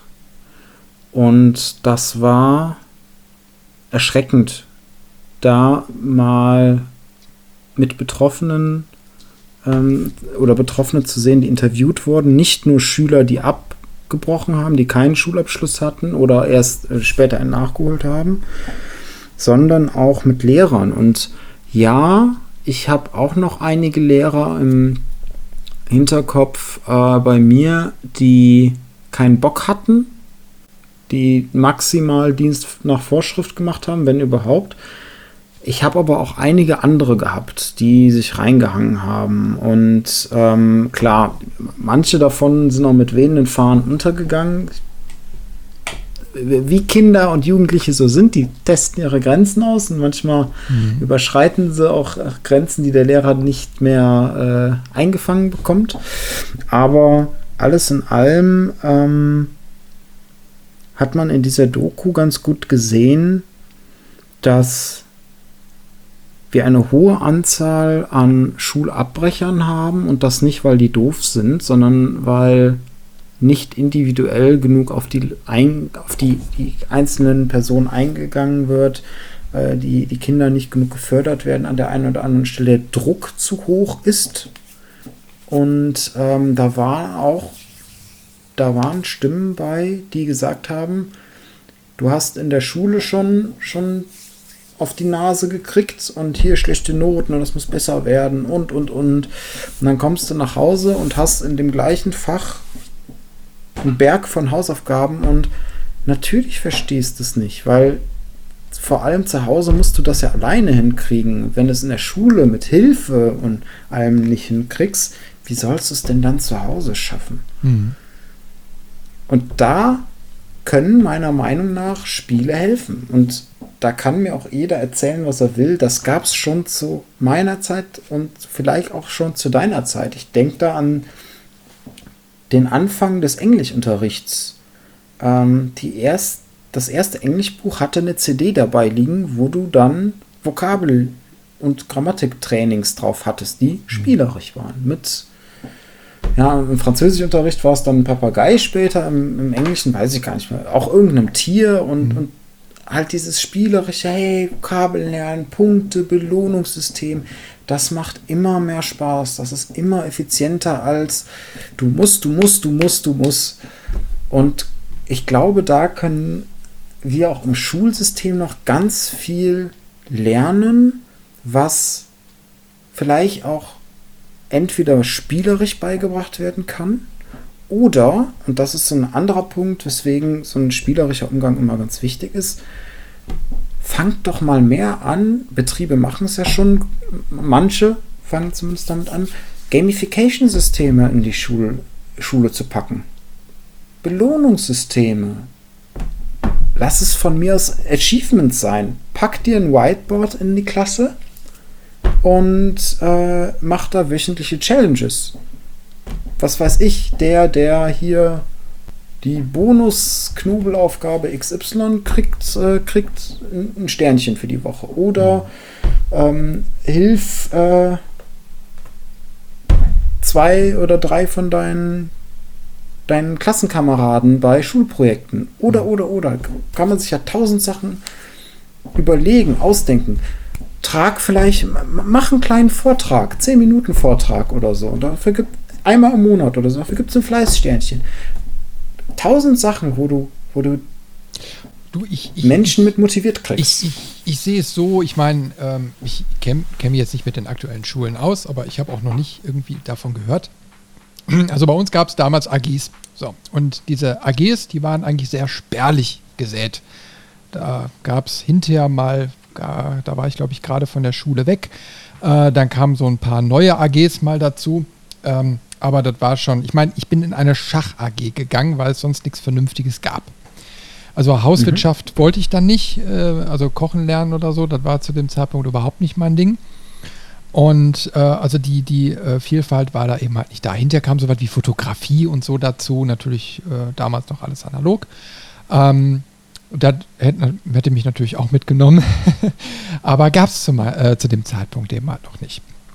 Und mhm. äh, heutzutage finde ich es eben, oder fände ich es wichtig, dass du, wenn du schon eine äh, offene Ganztagsschule hast, also dass du diese Zeit sinnvoll nutzt und dann auch Angebote schaffst, ähm, wo, wo man sich ausprobieren kann, wo du wirklich mal an einem Motor schraubst, wo du wirklich mal äh, ein Spiel konzipierst, wo du äh, mal äh, äh, eine Schülerzeitung machst, wo du ne, alles Mögliche spielerisch entdecken. Mhm. Du kannst einfach mal reinschnuppern ohne Leistungsdruck. Einfach nur gucken, macht dir das Spaß? Äh, kannst du dich da irgendwie kreativ ausleben oder entdeckst du da was praktisch ne, für dich? Also mhm. dich selbst auch kennenlernen ähm, und Fehler zugestehen. Fe ganz, ganz wichtig. Ne? Äh, ich meine, ein Grundaspekt von Spielen jeglicher Art ist, dass du äh, eben halt äh, verlieren kannst. Das ist immer Bestandteil von jedem Spiel. Und deswegen wird es dann auch zur Normalität. Es wird aber auch nur bestraft, insofern du kriegst keine Maximalpunktzahl, dein Leben ist vorbei, du kommst nicht so weit. Ne? Und dann ist die Motivation mhm. da, es zu wiederholen, äh, dich zu verbessern, ähm, ne? deine Koordinationsfähigkeiten immer wieder zu trainieren, damit es hinterher meistern kannst. Ein Schulsystem ist momentan so aufgebaut, äh, du hast es verkackt, verkackt. Schluss aus. Du hast jetzt die Note auf dem Zeugnis, das nächste Schuljahr kommt äh, versucht besser zu werden, äh, frisst das einfach. Ne? Und das ist ein mhm. System, ähm, was ja auch zeigt, dass das eben halt nicht funktioniert. Du musst motivieren, du musst auch Raum zur Entfaltung lassen. Na, ne? und äh, aber das eben halt von A bis Z strikt durchgeplant und ich kann mich damals noch daran erinnern, ich weiß nicht, wie es dir geht, äh, wo es dann hinterher so um die etwas höhere Mathematik geht, ging so mit Differential-Integralrechnung. Uns hat man nie erklärt, wofür man das eigentlich braucht. Erst viele, viele Jahre später kam dann mal so raus, in welchem Zusammenhang du solche Rechenoperationen dann überhaupt gebrauchen könntest. Ja? Also du musst auch mhm. Kontext mhm. darstellen. Spiele machen es ja auch. Die betten alles irgendwie in einen Kontext ein. Und du hast eben halt das schöne Beispiel gebracht, Vokabel lernen. Ne? Also ich bin ja noch mhm. ein paar Jährchen älter als du. Das heißt, da wo ich quasi in der Zeit war, gab es wirklich noch keine CDs. Da hatte auch noch keiner einen CD-Player, aber Disketten. Ne? So, und auf dem Amiga hatte ich dann tatsächlich ein Englisch-Vokabellernen oder ja, ein, ein Sprachlernprogramm. Und das war in Comic-Optik, also du, die haben da mit Comic-Bildern gearbeitet. Äh, alles war rein auf Englisch, also keine deutsche Übersetzung oder so. Und äh, dann äh, konntest du da irgendwie Punkte sammeln, keine Ahnung ich weiß es nicht mehr ganz genau, ist zu lange her. Aber eine Motivation dabei war die Musik, weil in Dauerschleife lief äh, Crockett Theme von Miami Vice. Ne? Und das weiß ich noch, das ist so, der, der Ohrwurm ist so drin geblieben. Ich liebe dieses Lied auch. Und das, das war auch so ein Motivationsschub, mit, mit so einer Musik während des Lernens zu arbeiten. Also eine Sache, die es damals zu dem Zeitpunkt beim in der normalen Schule nicht gab. Punkt. Gab es nicht. Musikunterricht. Das war's. Geht mal an den, äh, an den Schrank und holt mal irgendein Instrument raus und dann durftest du zwei Stunden drauf rumklimpern und das war's. Ja, also ähm, war schon, also meine Schulzeit war schon ziemlich ernüchternd. Also ich gehe auch mit vielen Sachen sehr, sehr hart ins Gericht, auch mit sehr, sehr vielen Menschen. Ich hatte auch sehr, sehr gute dabei, muss ich sagen. Die sind mir auch im Kopf geblieben, aber ich hatte auch sehr, sehr schlechte. Und mhm. ähm, deswegen, äh, und ich komme auch aus dem Lehrer-Elternhaus, äh, also da habe ich auch nochmal andere Sachen mitgekriegt. Äh, und die ziehen sich bis heute, wirklich. Also viele Lehrer äh, sind froh, dass sie irgendwann ihren Beamtenstatus mal bekommen haben. Und in dem Moment war dann alles egal. Da war der Lippenstift auf, der Lippen, auf den Lippen wichtiger als das Lehrbuch. Das ist schade. Mhm. Ja, das stimmt. Aber lass uns doch noch mal einen Schritt weiter gehen. Ähm, und zwar, wir hatten ja auch eben das Thema mit rausgehen, mit Natur, Natur entdecken. Ähm, und jetzt gibt es ja da auch verschiedene Spielmöglichkeiten. oder spielerische Möglichkeiten, sich mit der Natur zu beschäftigen. ähm, neben den elektronischen, wo wir gleich nochmal drauf kommen, gibt es da ja auch ähm, Geocaching. Ja. So, und, und da darfst du jetzt mal deine, deine Geocaching-Erfahrung äh, herausposaunen, weil tatsächlich, ich habe Interesse dran, ich habe es aber noch nie gemacht. Du hast es noch nie gemacht, du musst es machen. Es ist ein neuer Kosmos, der sich da eröffnet. Ähm, Fun Fact: Ich habe irgendwie letzte Tage gelesen, ähm, ich glaube 2002, die Jahreszahl habe ich mir jetzt nicht ganz genau gemerkt, ähm, wurde quasi so GPS ähm, für die Allgemeinheit freigeschaltet. Äh, und nur einen Tag nach dieser Freischaltung wurde der erste Geocache veröffentlicht. Also ich weiß nicht, ob es stimmt, aber das war die Geschichte, die ich gelesen habe. Fand ich sehr, sehr lustig. Ähm, also für die, die es nicht kennen, Geocaching ist ein digitales Spiel, äh, wo man mithilfe von GPS-Satelliten und einer App ähm, Koordinaten sucht. Ne? Also irgendwo auf der Karte. Irgendwo hat einer einen, eine, also quasi eine digitale Schnitzeljagd, wo irgendeiner, äh, irgendwo einer einen äh, Schatz versteckt hat und äh, den suchst du mit deinem GPS-Gerät. So, und das hat sich über die Jahre so enorm weiterentwickelt, äh, von anfänglichem Nerd-Thema zu einem richtigen Familienspaß, weil mit jedem Smartphone kannst du das ja mittlerweile machen. Mhm. Und ähm, äh, es Du kannst Rätsel-Caches bekommen, äh, du kannst kleine Tupperdosen finden, wo Spielzeug drin ist, du kannst Mikro- oder Nano-Caches suchen, also die wirklich so klein sind wie ein, äh, ja, wie eine Schraube. Ne? Ähm, der höchste Cache liegt, glaube ich, auf der ISS und der tiefste Cache liegt irgendwo in einem Tiefseegraben, Marianengraben oder so. Ne? äh, also diese komplette Bandbreite hat man da. Also und Geocachen kannst du für dich eben halt auch nur dann entdecken, wenn du ja quasi dein digitales Spielzeug wie ein Smartphone zur Hilfe nimmst. Ne? Also die Minimalausrüstung ist ein reines GPS-Gerät, aber heutzutage bietet sich eben halt Smartphone an. Dann hast du so eine Kartenfunktion da drauf und kannst äh, aktiv ähm, dann diesem Hobby nachgehen. Und jetzt muss ich noch einen oben drauflegen. Das kannte ich nämlich bis vor kurzem nicht. Das ist aber schon so ein älteres Ding, was jetzt irgendwie, glaube ich, nicht so richtig weiterentwickelt wurde, aber definitiv irgendwann mal Potenzial bekommen wird. Ähm, ähm, es gab also ein System, wo du Cartridges programmieren konntest. Und diese Cartridges enthielten dann Medieninhalte, wie jetzt zum Beispiel Audiodateien. Und diese Audiodateien wurden an GPS-Koordinaten geknüpft. Also du konntest quasi eine komplett vorgegebene Story äh, mithilfe deiner App dann erleben. Ne? Also nach dem Motto, ähm, mhm. keine Ahnung, der Raubzug von Räuberhotzenplatz, ne? sage ich jetzt mal. Ne? So mit fünf Stationen und an jeder Station, an der du dann ankommst, die du dann gefunden hast, kriegst du ein neues Kapitel erzählt oder so. Also selbst so weit kann sowas gehen. Und äh, es ist wirklich ein ganz, ganz geiler Spaß.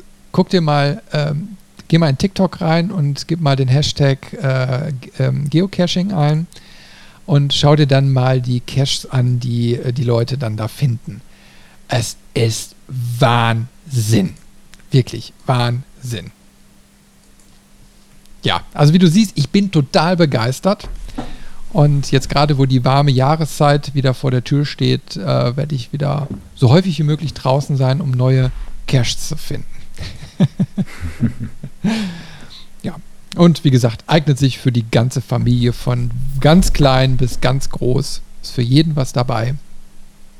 Und äh, ja, also ich kann da eigentlich nur Positives mit in Verbindung bringen. Also, ihr seid herzlich eingeladen, mal mit uns geocachen zu gehen. Wie organisiert man sich das dann? Also, wenn ich jetzt, das ist auch tatsächlich so eine meiner Einstiegshürden, ähm, wenn ich jetzt als jemand, der damit noch nie zu tun hat, sage, okay, ich hätte mal Lust, Geocaching Caching zu machen, was muss ich dann tun? Du musst ja eigentlich nur eine App runterladen auf, auf Smartphone. Ähm, von geocaching.com, das ist so der größte Anbieter, gibt aber auch ein paar kleinere. Ähm, mhm. Da richtest du einmal ein Konto ein, damit du deine Zugänge hast und alles gespeichert wird, so das übliche Prozedere. Und dann bekommst du quasi eine Map angezeigt. Und auf der Map sind dann so kleine Indikatoren, so kleine Symbole, so Icons. Und die kannst du anklicken und dann kriegst du angezeigt, was das für ein Cache ist.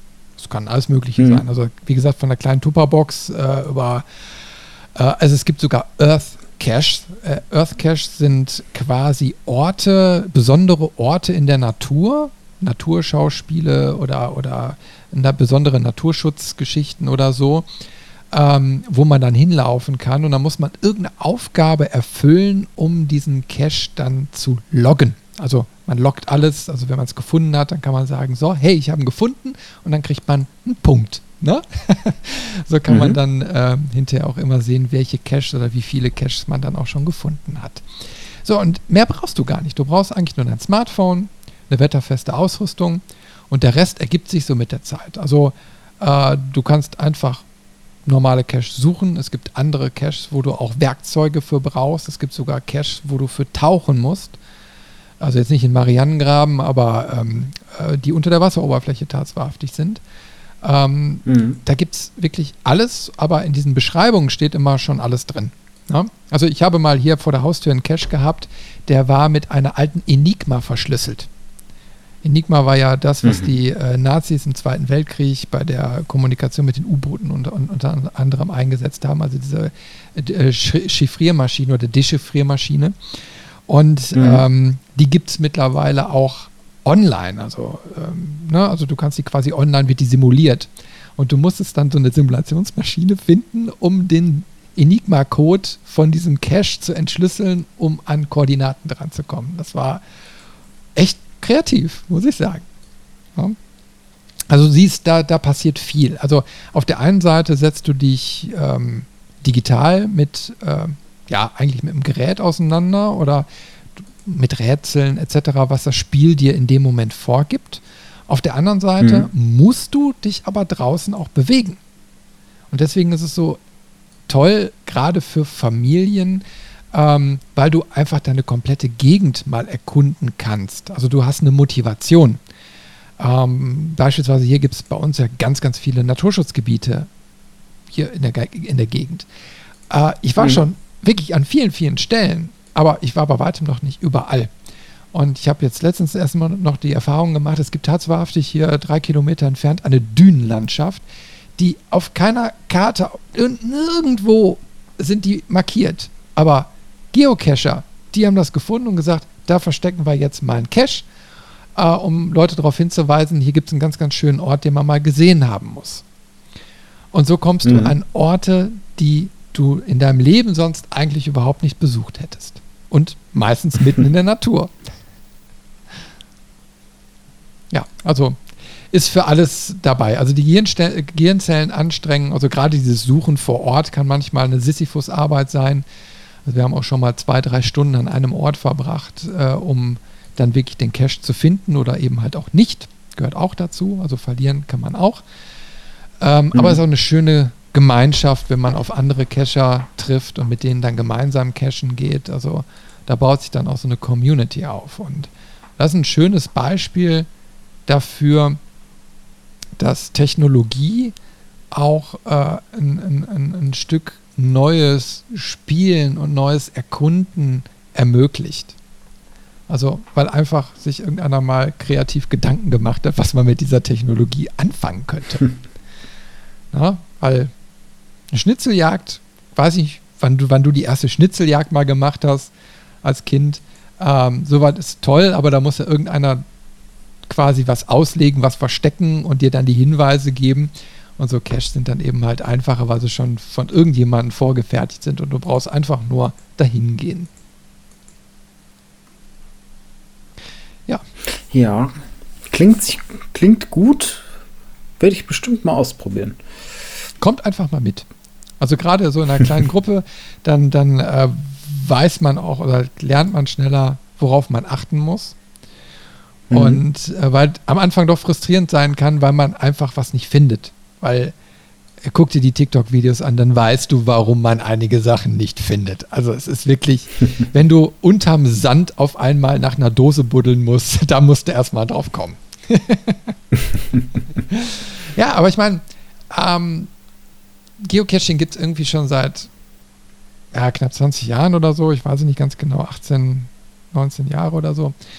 Ähm, aber wenn du dich daran erinnerst, kam ja auch vor ein paar Jahren so diese Augmented Reality Spiele wie Pokémon Go auf.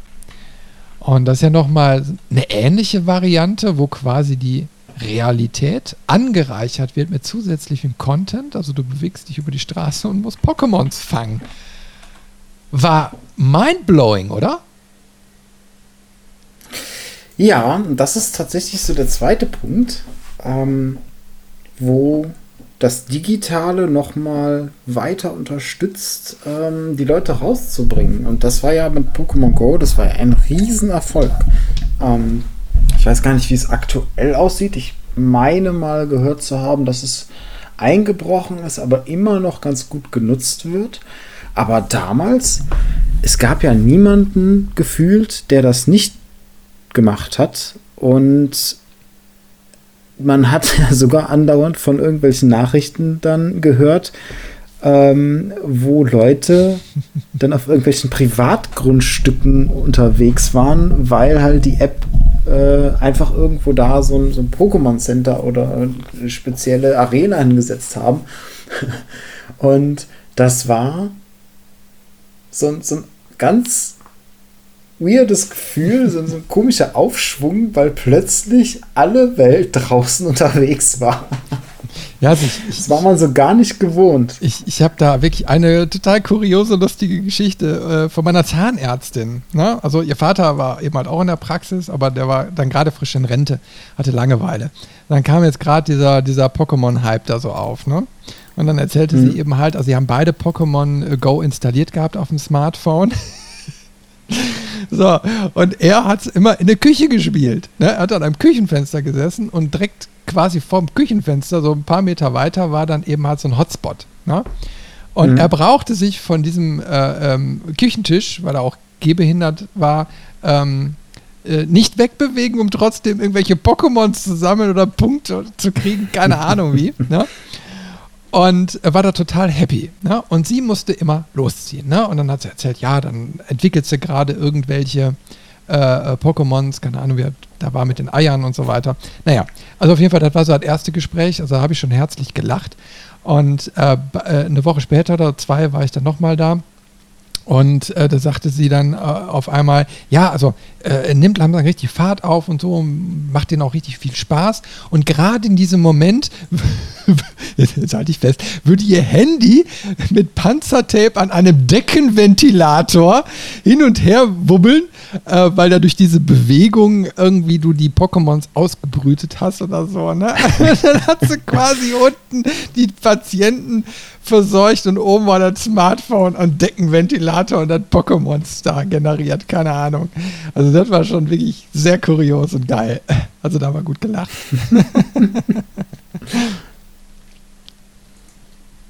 ja, aber da kannst du mal da sehen. Da gibt es ja auch. Hm? Ja, bitte, bitte. Nee, nee, also daran kannst du ja nur sehen, äh, dass, dass du da auch nicht mehr von einem reinen Kinderspiel sprichst. Also Pokémon war ja lange Zeit wirklich ähm, also seit den 90ern irgendwann, wo Nintendo mal so die Marke rausgebracht hat, ja eigentlich ein Kinderspiel. So, und Pokémon Go war dann hinter so ein Ding, was wirklich Tausende von oder vielleicht sogar Zehntausende von Erwachsenen begeistert hat oder teilweise heute immer noch tut. Ähm, mhm. Wo du sagst, ja, erstmal ist die Generation mit, mitgewachsen, aber auch durch diese neuen Möglichkeiten wie Smartphones hast du natürlich auch neue Zielgruppen dazu bekommen. Und auf einmal ist Spielen interessant. Ah, also es ist, ist eine sehr interessante Entwicklung, die sich da auftut. Ja, und so kommen die Alten dann eben halt auch mal vor die Tür. Oder am Küchentisch. das ist schön. Genau, und äh, Pokémon war da so der Vorreiter. Und was dann ja auch passiert ist, ist, dass andere auch versucht haben, auf den Zug aufzuspringen. Es gab ja den Versuch von Harry Potter, ähm, das Ganze auch mit abzugreifen. Da gab es ja dann Wizards Unite. Mhm. Ähm, Habe ich tatsächlich keinen großen Hype von mitbekommen. Mhm. Ähm, Wobei ich jetzt sagen muss, äh, das nächste Spiel, was genau in diese Richtung geht, das äh, betrachte ich dann schon wieder ein bisschen mit mehr Interesse. Und zwar wird es, ähm, da wird aktuell noch dran gearbeitet. Also Wizards Unite ist ja vor ein, zwei, drei, vor ein paar Jahren veröffentlicht worden. Und was jetzt aber neu in den Startlöchern steht, beziehungsweise ähm, in hoffentlich naher Zukunft kommt, ist ein Witcher-Ableger davon. Oh. The Witcher Monster Slayer. Wo du quasi dann durch die Welt streifst auf der Suche nach Monstern, die du bezwingen kannst. Das ist natürlich und, cool. Und es sieht halt vom Trailer her grafisch auch echt cool aus. Und ich bin mal gespannt, wie es wird. Ich hab's, ich verfolge es mit Interesse. Mhm. Ähm, aber das sind natürlich auch schöne Sachen, mhm. die einen so ein bisschen von, von, dem ein, von der eingesessenen Kuhle in seinem Gaming-Stuhl oder auf der Couch hervorlocken und dann doch mal dazu bringen, die, die Welt ein bisschen zu erkunden. Und ganz wichtig dabei, ähm, die Gegend besser kennenzulernen, finde ich, weil du dann plötzlich auch mal in Bereiche gehst, wo du vielleicht sonst nie unterwegs warst, einfach weil die App sagt, guck mal, hier ist was Cooles. Ja, ja, das ist dieser, dieser Geocaching-Gedanke nochmal etwas anders weitergesponnen. Und ich weiß nicht, wie du das siehst, äh, aber wenn ich so an diese Thematik äh, äh, so denke, dann wird, wenn der nächste Technologiesprung stattfindet, dann, dann wird, denke ich mal, Augmented Reality oder Aug Augmented, ich spreche das immer falsch aus, ähm, äh, wird das wirklich ein ganz heißes Thema. Also wenn du, kannst dich ja vielleicht noch an die Google Glass erinnern. Ähm, die wurden ja irgendwann mhm. eingestampft, also Brillen, in die quasi äh, AR-Inhalte eingeblendet werden konnten oder können. Ähm, so, aber da tut sich was am Markt. Du siehst immer wieder Hersteller, die da weiter dran arbeiten. Die Brillenmodelle sehen immer besser aus, normaler und ne, ich denke mal, da werden wir irgendwann in den nächsten Jahren, in, ich sag mal, eine, eine, Entwicklung haben, dass du, dass du das Smartphone nicht mehr vor dich halten musst. Verstehst du? So als, als äh, Gatekeeper, ne? Äh, sondern mhm. dass du einfach eine Brille hast, durch die du durchguckst. Und dann, dann musst du dir mal vorstellen, egal ob jetzt Geocaching oder, oder solche Sachen wie Pokémon Go oder egal was für, für AR-Spiele, äh, ich meine, welche Immersion du dann haben wirst durch dieses andere Sichtfeld, durch diese geringere Einstiegshürde, ne, ähm, das, das wird, denke ich mal, ein ganz spannendes Thema noch werden und ganz neue Möglichkeiten nochmal mit sich bringen. Und wenn ich dann am Multiplayer denke, so eine Vernetzung von, ne, wow, also doch, also kein Scherz, ich meine, äh, solche Anwendungen werden ja jetzt auch für, für betriebliche äh, Zwecke schon, schon viele Jahre entwickelt. Also dass Servicetechniker mit AR-Anwendungen ähm, besser irgendwas reparieren können. Ne? Also Baupläne quasi eingeblendet kriegen, äh, live vor Ort und dann direkt an Maschinen arbeiten können. Also ganz clevere Lösungen, die es da gibt. Äh, aber natürlich alles momentan noch sehr umständlich mit großen Brillen etc. pp. Also noch nicht alles so toll. Aber wenn du, also mhm. der Sp spielerische Aspekt ist immer der, der überhaupt erstmal so eine Initialzündung gibt, solch, so, solche Technologien ernsthaft weiterzuentwickeln. Also sobald du eine Ambition hast, ein consumerfreundliches Produkt irgendwie zu machen, also eine Technologie so zu machen, dass es für jedermann ist, dann kannst du damit auch Geld verdienen. Und in dem Moment ist es interessant für Firmen, sowas dann auch, also für die eine Motivation, ein Antrieb. Und ähm, äh, gerade der Spielebereich ist dann eben halt der besonders interessante, weil du da eben halt auch Käufer direkt findest. Und das mhm. ist ein mhm. natürlicher Motor. Die Leute spielen eben halt sowieso immer gerne, ne? egal wie alt sie sind.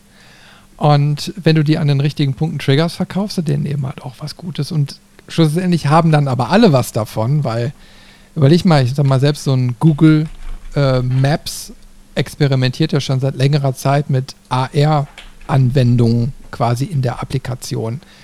Nur jetzt mhm. müsstest du eben halt das Smartphone eben halt so vors Auge halten und dann durch die Straßen laufen. Macht natürlich kein Mensch, aber mit einer Brille. wird das hinter jeder machen. Kriegst du angezeigt, wo auf dem Boden du entlanglaufen musst, äh, um dein Ziel zu erreichen. Genial. Ja, es geht ja sogar noch weiter. Ähm, also technisch zumindest sind wir schon, schon weiter. Es gibt ja auch ähm, Kontaktlinsen schon, die ähm, intelligente Technik da drin haben. Also ich habe mal sowas gelesen von Kontaktlinsen, mit denen man im Auge sein, sein Gewebezucker messen kann. Mhm. Ähm, und ich denke mal, dann, wenn wir sowas schon haben aktuell, dann, dann bist du ja nur einen Katzensprung davon entfernt, ähm, sowas auch mit einer AR-Möglichkeit äh, irgendwie darzustellen oder, oder herzustellen. Mhm. Ähm, ich ich finde das immer faszinierend, weil ich persönlich kann mir nie genau oder nie so richtig vorstellen, dass, dass die Technik braucht ja irgendwie Strom. also, das, ne, wie, wie, kriegt man das hin? Vor allem bei sowas Empfindlichem wie dem Auge. Das, da, da kannst ja keine, keine äh, Doppel-A-Batterie reinstecken ja. oder so. Hinten als Hinterlader. Ne? ja, du, äh, ich bin Technikfan, aber irgendwo hört es dann so auf, wo ich sage, okay, in welche Richtung geht es da jetzt so gerade? Ne? Ich meine, Mhm. Die AR-Kontaktlinsen waren irgendwann mal ein digitaler Aprilscherz. Äh, dann verdichtete sich, dass wirklich mal irgendwann einer dran arbeitet. Ne? Ähm, dann heißt es irgendwie so, ja, in ein paar Jahren könnten wir mal einen Durchbruch erzielen oder so. Ich meine, Strom kriegst du irgendwie durch Induktion oder so. Also das kriegst du irgendwie hin. Die mhm. Frage mhm. ist nur, überleg mal, wie viele Jahre wir eine Diskussion über die Leistungsstärke von äh, Handys hatten. Ne? Also wie viel Sendeleistung die äh, hatten. Wurde ja irgendwann mal auf 4 Watt oder so begrenzt. Keine Ahnung, ich weiß nicht, wo es jetzt aktuell liegt. Äh, aber du hast immer eine Diskussion darüber gehabt, Christian, ich Tumor im Kopf, wenn du da viel telefonierst oder so, ne? Und selbst wenn vieles davon Humbug ist, ist es ja trotzdem immer so eine Sache, du musst dir ja schon Gedanken machen, ähm, wo Technologie vielleicht auch äh, ungesund sein könnte. Ich meine, wir führen mhm. mittlerweile Diskussionen, ob sich Leute Chips unter die Hautoberfläche ähm, pflanzen lassen, mit denen sie dann hinterher bezahlen können oder so. Ne? Mhm. Ähm, so, und gleichzeitig haben wir jetzt gerade Pandemie, äh, wo, wir, wo wir Diskussionen führen über Blutgerinnsel, die als Nebenwirkungen von, von Impfungen auftreten. Ne? Also das sind schon so ernste Sachen, wo du sagst, okay, elektromagnetische Felder direkt am Körper beziehungsweise direkt am Kopf hm, gut, nicht gut, sollte man sich, denke ich mal, sehr, sehr gut erstmal überlegen. Ja? Mhm. Äh, ich bin immer dafür so minimal wie möglich und garantiert nichts einbauen lassen. Sonst rennen wir hinterher rum wie in äh, Shadowrun. Ne? Also so gern ich Shadowrun auch mag und diese dystopische Zukunft, aber ein Cyborg, muss ich ehrlich gesagt sagen, äh, sagen möchte, möchte ich nicht unbedingt werden. Aber ist, ist mal wieder ein anderer Aspekt, den können wir hinterher nochmal in einem anderen Podcast diskutieren, weil anscheinend ja die Hemmschwelle da auch sinkt bei Menschen. Und das ist vielleicht auch so eine Entwicklung von so einer Technologie, dass der Mensch sich schnell daran gewöhnt, beziehungsweise die Generationen als als natürlich hinnehmen und sagen, ja, ist doch cool, baue ich mir ein. Ja, ähm, ja es fängt ja schon, es fängt ja schon immer mehr an im Gesundheitssektor. Ähm, ist jetzt auch vermehrt Werbung auf Spotify, ja, auf Spotify glaube ich noch nicht mal so, aber im, im Fernsehen habe ich es zumindest häufiger jetzt gesehen, ähm, von, mm, von, von Sensoren, mit denen du auch wieder Gewebezucker messen kannst. Also die, die Diabetiker haben gerade wirklich einen Techniksprung wieder. Ähm, da wird gerade auch aktiv Werbung für gemacht, dass du dir nicht mehr zum Blutzuckermessen in die Finger pieksen musst, sondern du hast halt einen Sensor, den du dir setzt, der hält zwei Wochen und dann kannst du immer mit deinem Messgerät an diesen Sensor gehen oder sogar mit dem Handy, wenn es eine NFC-Möglichkeit äh, hat. Oder ich glaube, mittlerweile geht das auch sogar über Bluetooth. Ähm, und hast das im Blick oder und das ist dann so der nächste Punkt, ähm, andere können das für dich auch im Blick haben. Hm. Sprich, ähm, weiß ich nicht, ne, dann, dann hast du vielleicht eine ältere Person ähm, in einem Pflegeheim oder so. Und wenn du ein älterer Diabetiker und wenn, wenn du früher immer Blutzucker messen musst, musst du irgendwie die Hand von dem kriegen, pieksen, hoffen, dass da Blut rauskommt, hm, kein Blut, dann nächster Finger nochmal probieren. Und so kannst du einfach mal kurz, das kriegt er eventuell noch nicht mal mit, krieg, ne, gehst irgendwie dran vorbei, hältst mal kurz das Handy an den Arm, da wo der Sensor sitzt, so zack, fertig und du weißt, wie es dem geht. Hm. Und, und da geht es halt immer weiter. Also das, das ist jetzt ein Punkt. Äh, der nächste war ja auch ein englischer Wissenschaftler, der sich irgendeinen NFC-Chip implantiert hat und damit äh, bei sich dann im Labor die Türen auf und zu macht. Also eine, eine, hm. Ein- und Ausgangskontrolle. Der hat dann diese, hm. die, die normale Zugangskarte nicht mehr, sondern hat halt den, den Chip irgendwo in der Hand oder im Arm oder keine Ahnung wo. Und äh, ja, das ist so ein bisschen für diese ganzen Cyberpunk-Szenarien, sei es jetzt ein Shadowrun oder auch äh, wirklich das, das, Cyberpunk 2077. Ähm, wir steuern immer mehr auf genau sowas zu.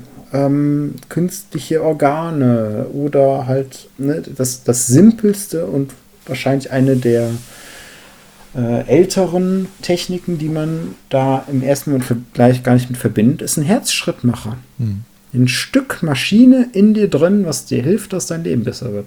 Hm. Ja, also ähm, ich, ich kann da nur auf einen kleinen Vlog, den ich vor kurzem veröffentlicht habe, mal hinweisen. Ich kann mal den, den verlinken, wo es um die Kraft der Imagination geht, äh, wo ich einfach mal so ein bisschen darüber erzähle, wo sich Leute irgendwann mal äh, kreativ Gedanken, eine Geschichte erzählt haben. Und aus dieser Geschichte hat sich dann irgendwann ähm, was Reales entwickelt. Ne? Äh, das mhm. siehst du bei den ganzen Star Trek-Geschichten oder so, ne? also wo, wo immer eine Geschichte irgendwie ein Antrieb war. Ähm, was, was Neues auf den Weg zu bringen. Und das, das siehst du eben halt natürlich auch in dem ganzen äh, Gaming-Bereich. Ich meine, du hast jetzt gerade mit Gesundheitsdaten angefangen äh, vor ein paar Jahren, ich weiß es nicht mehr wann, fing es ja irgendwann an, dass diese Fitness-Watches auf den Markt kamen, dass Apps, so gesund, also so Sport-Apps kamen, die einfach sagen, hey, mhm. äh, geh noch mal laufen, so Rantastic oder so, ne? Ähm, wo du mhm. quasi, wo andere dich anfeuern können, nach dem Motto, hey, lauf weiter, halt durch, ne? Äh, du kannst deine äh, ganzen äh, ich sag mal, Kilometer, äh, Kalorien, was auch immer, kannst du teilen, ne? Was du da verbrannt hast. Äh, aber die sollen dich auch motivieren, weiterzumachen, nach draußen zu gehen, dich zu bewegen. Also auch da hast du wieder diesen spielerischen Aspekt, ähm, mhm. dass du ein Gerät an deinem Handgelenk trägst, was dir eine Rückmeldung gibt, beziehungsweise eine Motivation darstellt, irgendeiner Tätigkeit nachzugehen und nicht zu Hause auf der Couch dir gemütlich zu machen. Ne? Mhm. Äh, also spielerischer Ein äh, Umgang mit, mit, mit solchen Geräten, aber wo ernsthafte Themen hinterstecken. Na?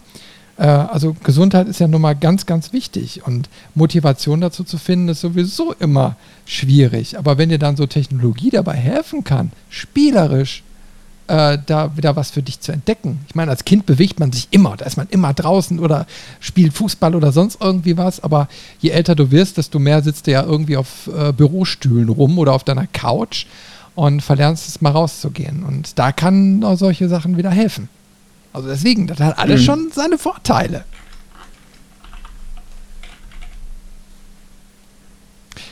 Ja, und dann führen wir irgendwann doch die Diskussion, was äh, braucht es noch am Menschen, um ein Mensch zu sein? ja, das können wir uns mal für, für einen anderen Podcast mal aufschreiben, weil ich das auch eine ganz interessante Thematik finde und die Spiele gehen ja auch in ihren Spielsystemen darauf ein. Also wie viel Seele gibst du quasi auf, äh, je nachdem, wie viel Technik du dir in den Körper reinpackst. Ne? Aber mhm. jetzt, um jetzt so ein bisschen bei dem heutigen Thema so zu bleiben, ich habe hab ja noch einen Punkt äh, hier so auf der äh, Agenda drauf, die ich auch sehr, sehr interessant finde, wo wir mal kurz drüber sprechen sollten. Ähm, weil jetzt waren wir gerade bei AR, Erfahrungen, aber es gibt natürlich mittlerweile auch VR-Erfahrungen immer mehr, also Virtual Reality. Mhm.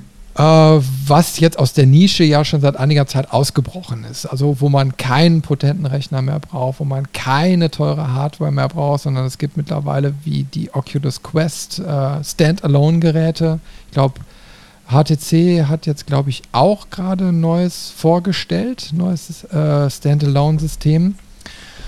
Und äh, wo du wirklich äh, ja, einfach ein, ein Gerät bekommst, was du dir auf den Kopf setzt und dann eine virtuelle Umgebung wahrnehmen kannst. Und das ist ganz, ganz spannend. Nicht nur jetzt, um damit Spiele zu spielen, das kannst du natürlich ganz, ganz viel damit, ähm, mhm. sondern weil ich eben halt äh, das auf mehreren Ebenen interessant finde. Also auf, äh, auf der einen Seite, dass du äh, lernst, Spielinhalte dreidimensional wahrzunehmen. Also eine räumliche Wahrnehmung. Du musst im Raum interagieren. Äh, das ist natürlich, wenn mhm. du, denke ich mal, im, ähm, ich sag mal, im, ja, nicht frühkindlichen Alter, also im kindlichen Alter irgendwann mal damit anfängst, äh, denke ich mal, wirst du noch bessere äh, Fähigkeiten bekommen, dich im dreidimensionalen Raum zu bewegen. Ne? Ähm, und auf der anderen Seite ist es natürlich auch eine wunderbare Chance für äh, behinderte Menschen, äh, Sachen zu erfahren, die sie aufgrund ihrer körperlichen Einschränkungen sonst nicht erfahren könnten. Na? Also wenn sie eben mhm. halt äh, im Rollstuhl oder so sitzen und nicht so mobil sind, können sie aber trotzdem durch so ein VR-Headset ähm, spielerisch oder wie auch immer Sachen erleben ähm, oder es gibt mittlerweile auch Reise-Apps oder so, wo du, wo du äh, quasi äh, ja, Wanderwege gehen kannst und so weiter, ne? Ähm, wo, du, wo du auf ein Stückchen Lebensqualität zurückkriegst. Und das finde ich auch einen ganz, ganz wichtigen Aspekt, äh, dass wenn man über Spielen oder so oder über Technologie heutzutage redet, zu sagen, okay, VR wird ein, äh, auch einen sehr wichtigen Aspekt in den nächsten Jahren einnehmen und kann auch eine Möglichkeit äh, für Kinder und Jugendliche sein, Fähigkeiten noch weiter auszuprägen. Wie siehst du das? Ich glaube, dass du mit VR etwas geschaffen hast, was ähm, klar auch im, im Entertainment-Sektor Fuß fassen kann, da aber ah, ich weiß nicht, ich glaube tatsächlich, dass so dieser Punkt, an dem man sagen würde, dass es ein Standard geworden ist im Entertainment-Sektor, dass da noch sehr viel Zeit vergeht, weil die Hemmschwelle zu groß ist. Also die alleine die Hemmschwelle der Bequemlichkeit möchte ich bei äh, jetzt ein aktuelles Beispiel bei dem neuesten Resident Evil möchte ich das wirklich aus VR immer erleben. Ähm, ist, wird mir das vielleicht irgendwann zu immersiv, dass ich diese Trennung zwischen Spiel und Realität nicht mehr so gut hinkriege? Und ähm, deswegen glaube ich, dass man da schon irgendwie eine größere Hemmschwelle hat, das zu etablieren. Aber ganz, ganz wichtiger Punkt, Sachen anders erleben oder auch wirtschaftlich oder, oder, oder. Ähm, ich glaube, da steckt noch viel Potenzial, was nicht genutzt wird. Habe ich jetzt auch ähm, letzte Woche mal gesehen, ähm, einen Beitrag zu einem Dienstleister, zu dem kannst du hingehen, kostet irgendwie, keine Ahnung, 2.000, 3.000 Euro. Und die bauen dein Haus in, in klein so ein bisschen nach, dass du quasi, bevor du dein, dein Haus, dein Neubau, den du planst, irgendwann hast, dass du da mal reingehen kannst. Und wie machen die das? Die haben mehrere Beamer, äh, acht bis zehn Beamer waren das, glaube ich, die den den Bauplan quasi projizieren und dann haben die ganz viele leichte Möbel oder so Pappmöbel, womit die einfach mal so Größenverhältnisse darstellen oder mhm. so eine Küche und, und, und, und, dass du dann quasi da einmal durchgehen kannst und dann auch sagen kannst, okay, so wie wir uns das jetzt ausgedacht haben, hier mit dem Bad zum Beispiel oder so, das ist blöd, wenn die Tür nach innen aufgeht, die muss nach außen aufgehen und das merkst du erst, wenn du da durchgehst. Das vor allem für, für Leute mit, ähm, die kein so gutes räumliches Vorstellungsvermögen haben. Mhm.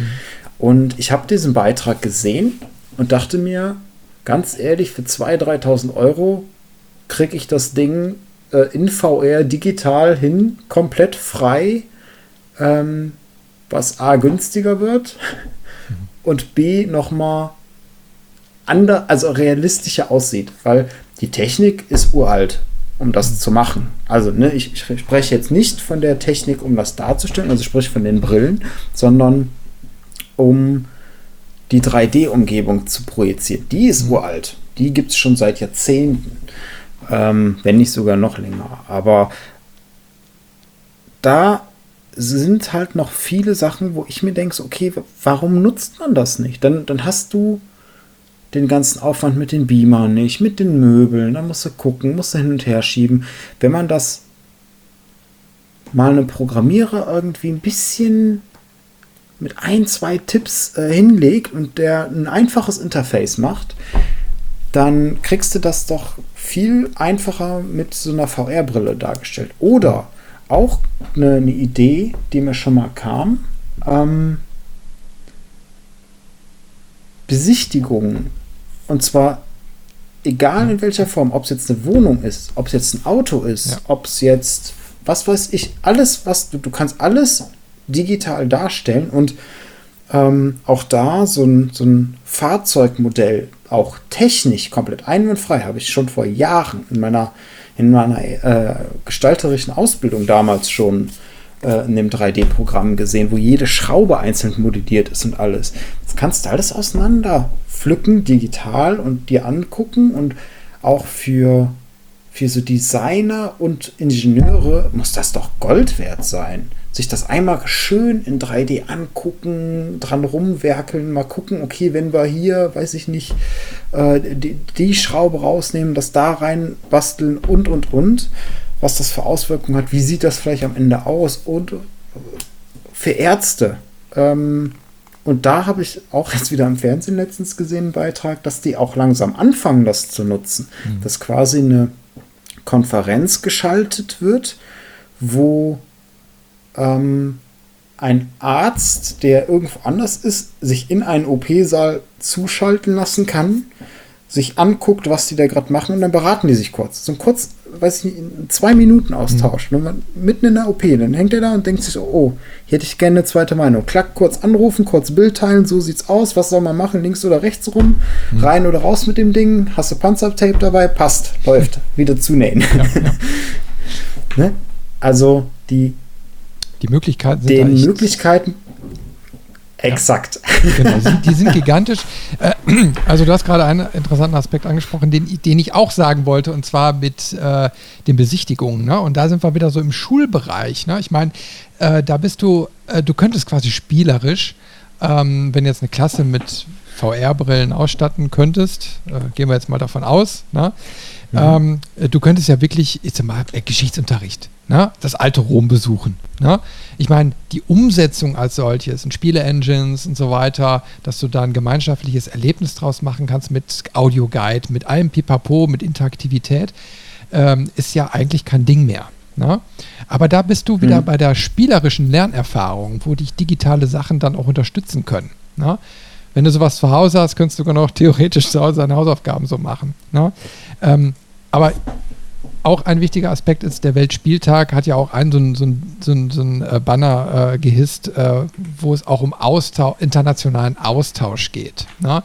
Und das, mhm. da ist VR meines Erachtens auch eine sehr gute Möglichkeit, ähm, weil du ja, ich sag mal, jetzt so ein ob jetzt eine Erkundung oder ein Spiel oder wie auch immer, ähm, über VR auch sehr interaktiv gestalten kannst. Und ähm, ja, übers Netz ist es international.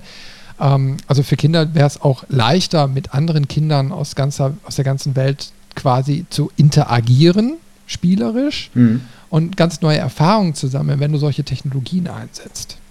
Ja? Ähm, es gibt ja nur für uns normal Erwachsene oder so schon viele Ansätze. Damals gab es sogar mal, ich sag mal, es ist kein VR oder so, aber gab es ja mal Second Life oder so, wo du einfach Umgebungen schaffen konntest. Ne? Wo selbst mhm. namhafte Unternehmen gesagt haben, wir kaufen uns digitale Grundstücke und ziehen da ein Autohaus hoch oder wie auch immer. Ähm, also die Ideen gab es schon und äh, die werden sich auch in VR widerspiegeln können. Und da sind Potenziale, wo, wo Kinder auch von partizipieren können, wenn denen vernünftige Möglichkeiten geboten werden. Und äh, ich sag mal, da sind meines Erachtens, das ist mal wieder so ein kleiner Appell, äh, auch die Pädagogen gefragt zu sagen, okay, äh, lass uns doch mal interessante digitale Inhalte konzipieren, die den Spielaspekt auch mit beinhalten, aber gleichzeitig die Lernerfahrungen auch äh, realistisch und vernünftig darstellen. Ja? Mhm. Weg von diesem scheiß Frontalunterricht. Lass die Kitties mal ein bisschen mitmachen. Ja? Bisschen agiler werden. Naja, aber ähm, wie du siehst, es, es gibt so verdammt viel und eigentlich ist es sehr, sehr positiv.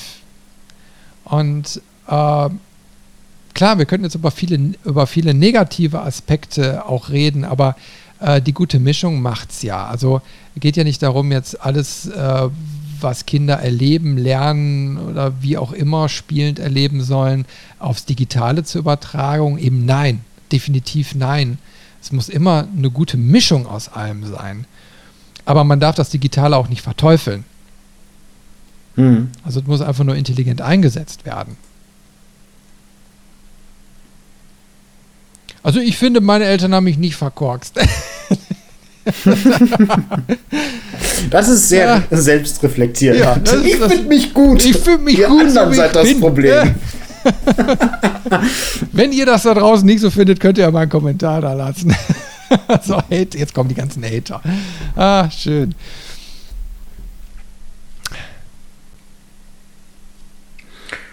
Gut, ich glaube, wir haben es. Ja, also wir haben jetzt sehr, sehr viel äh, darüber debattiert. Aber mich würde natürlich auch, das ist mal wieder so ein, so ein Aufruf nach draußen, wenn ihr uns da hört.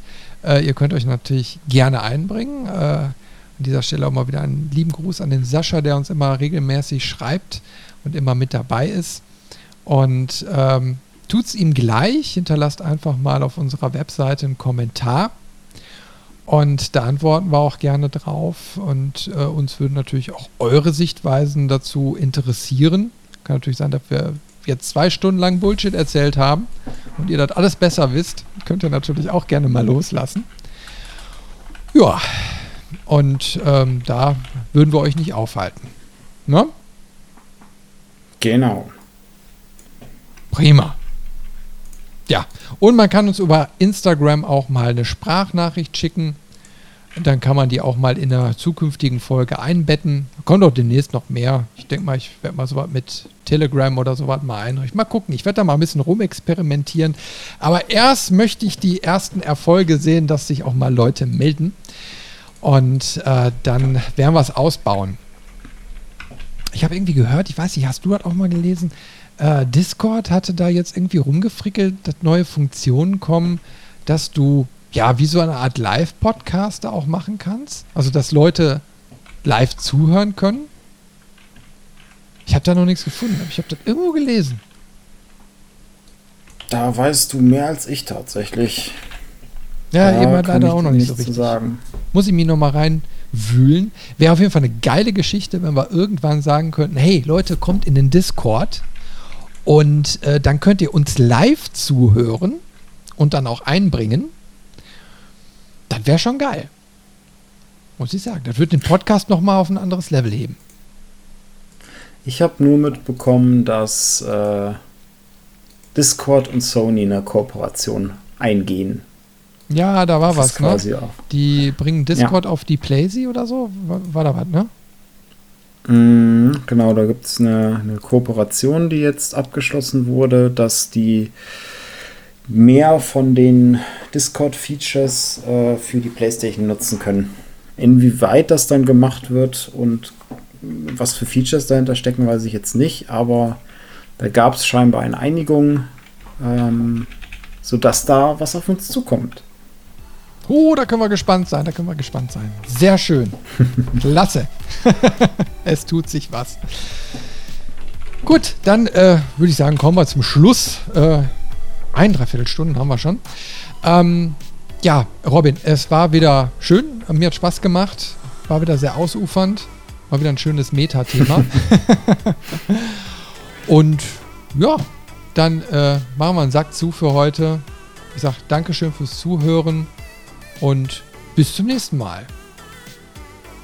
Bis dann. Ciao. Tschüss.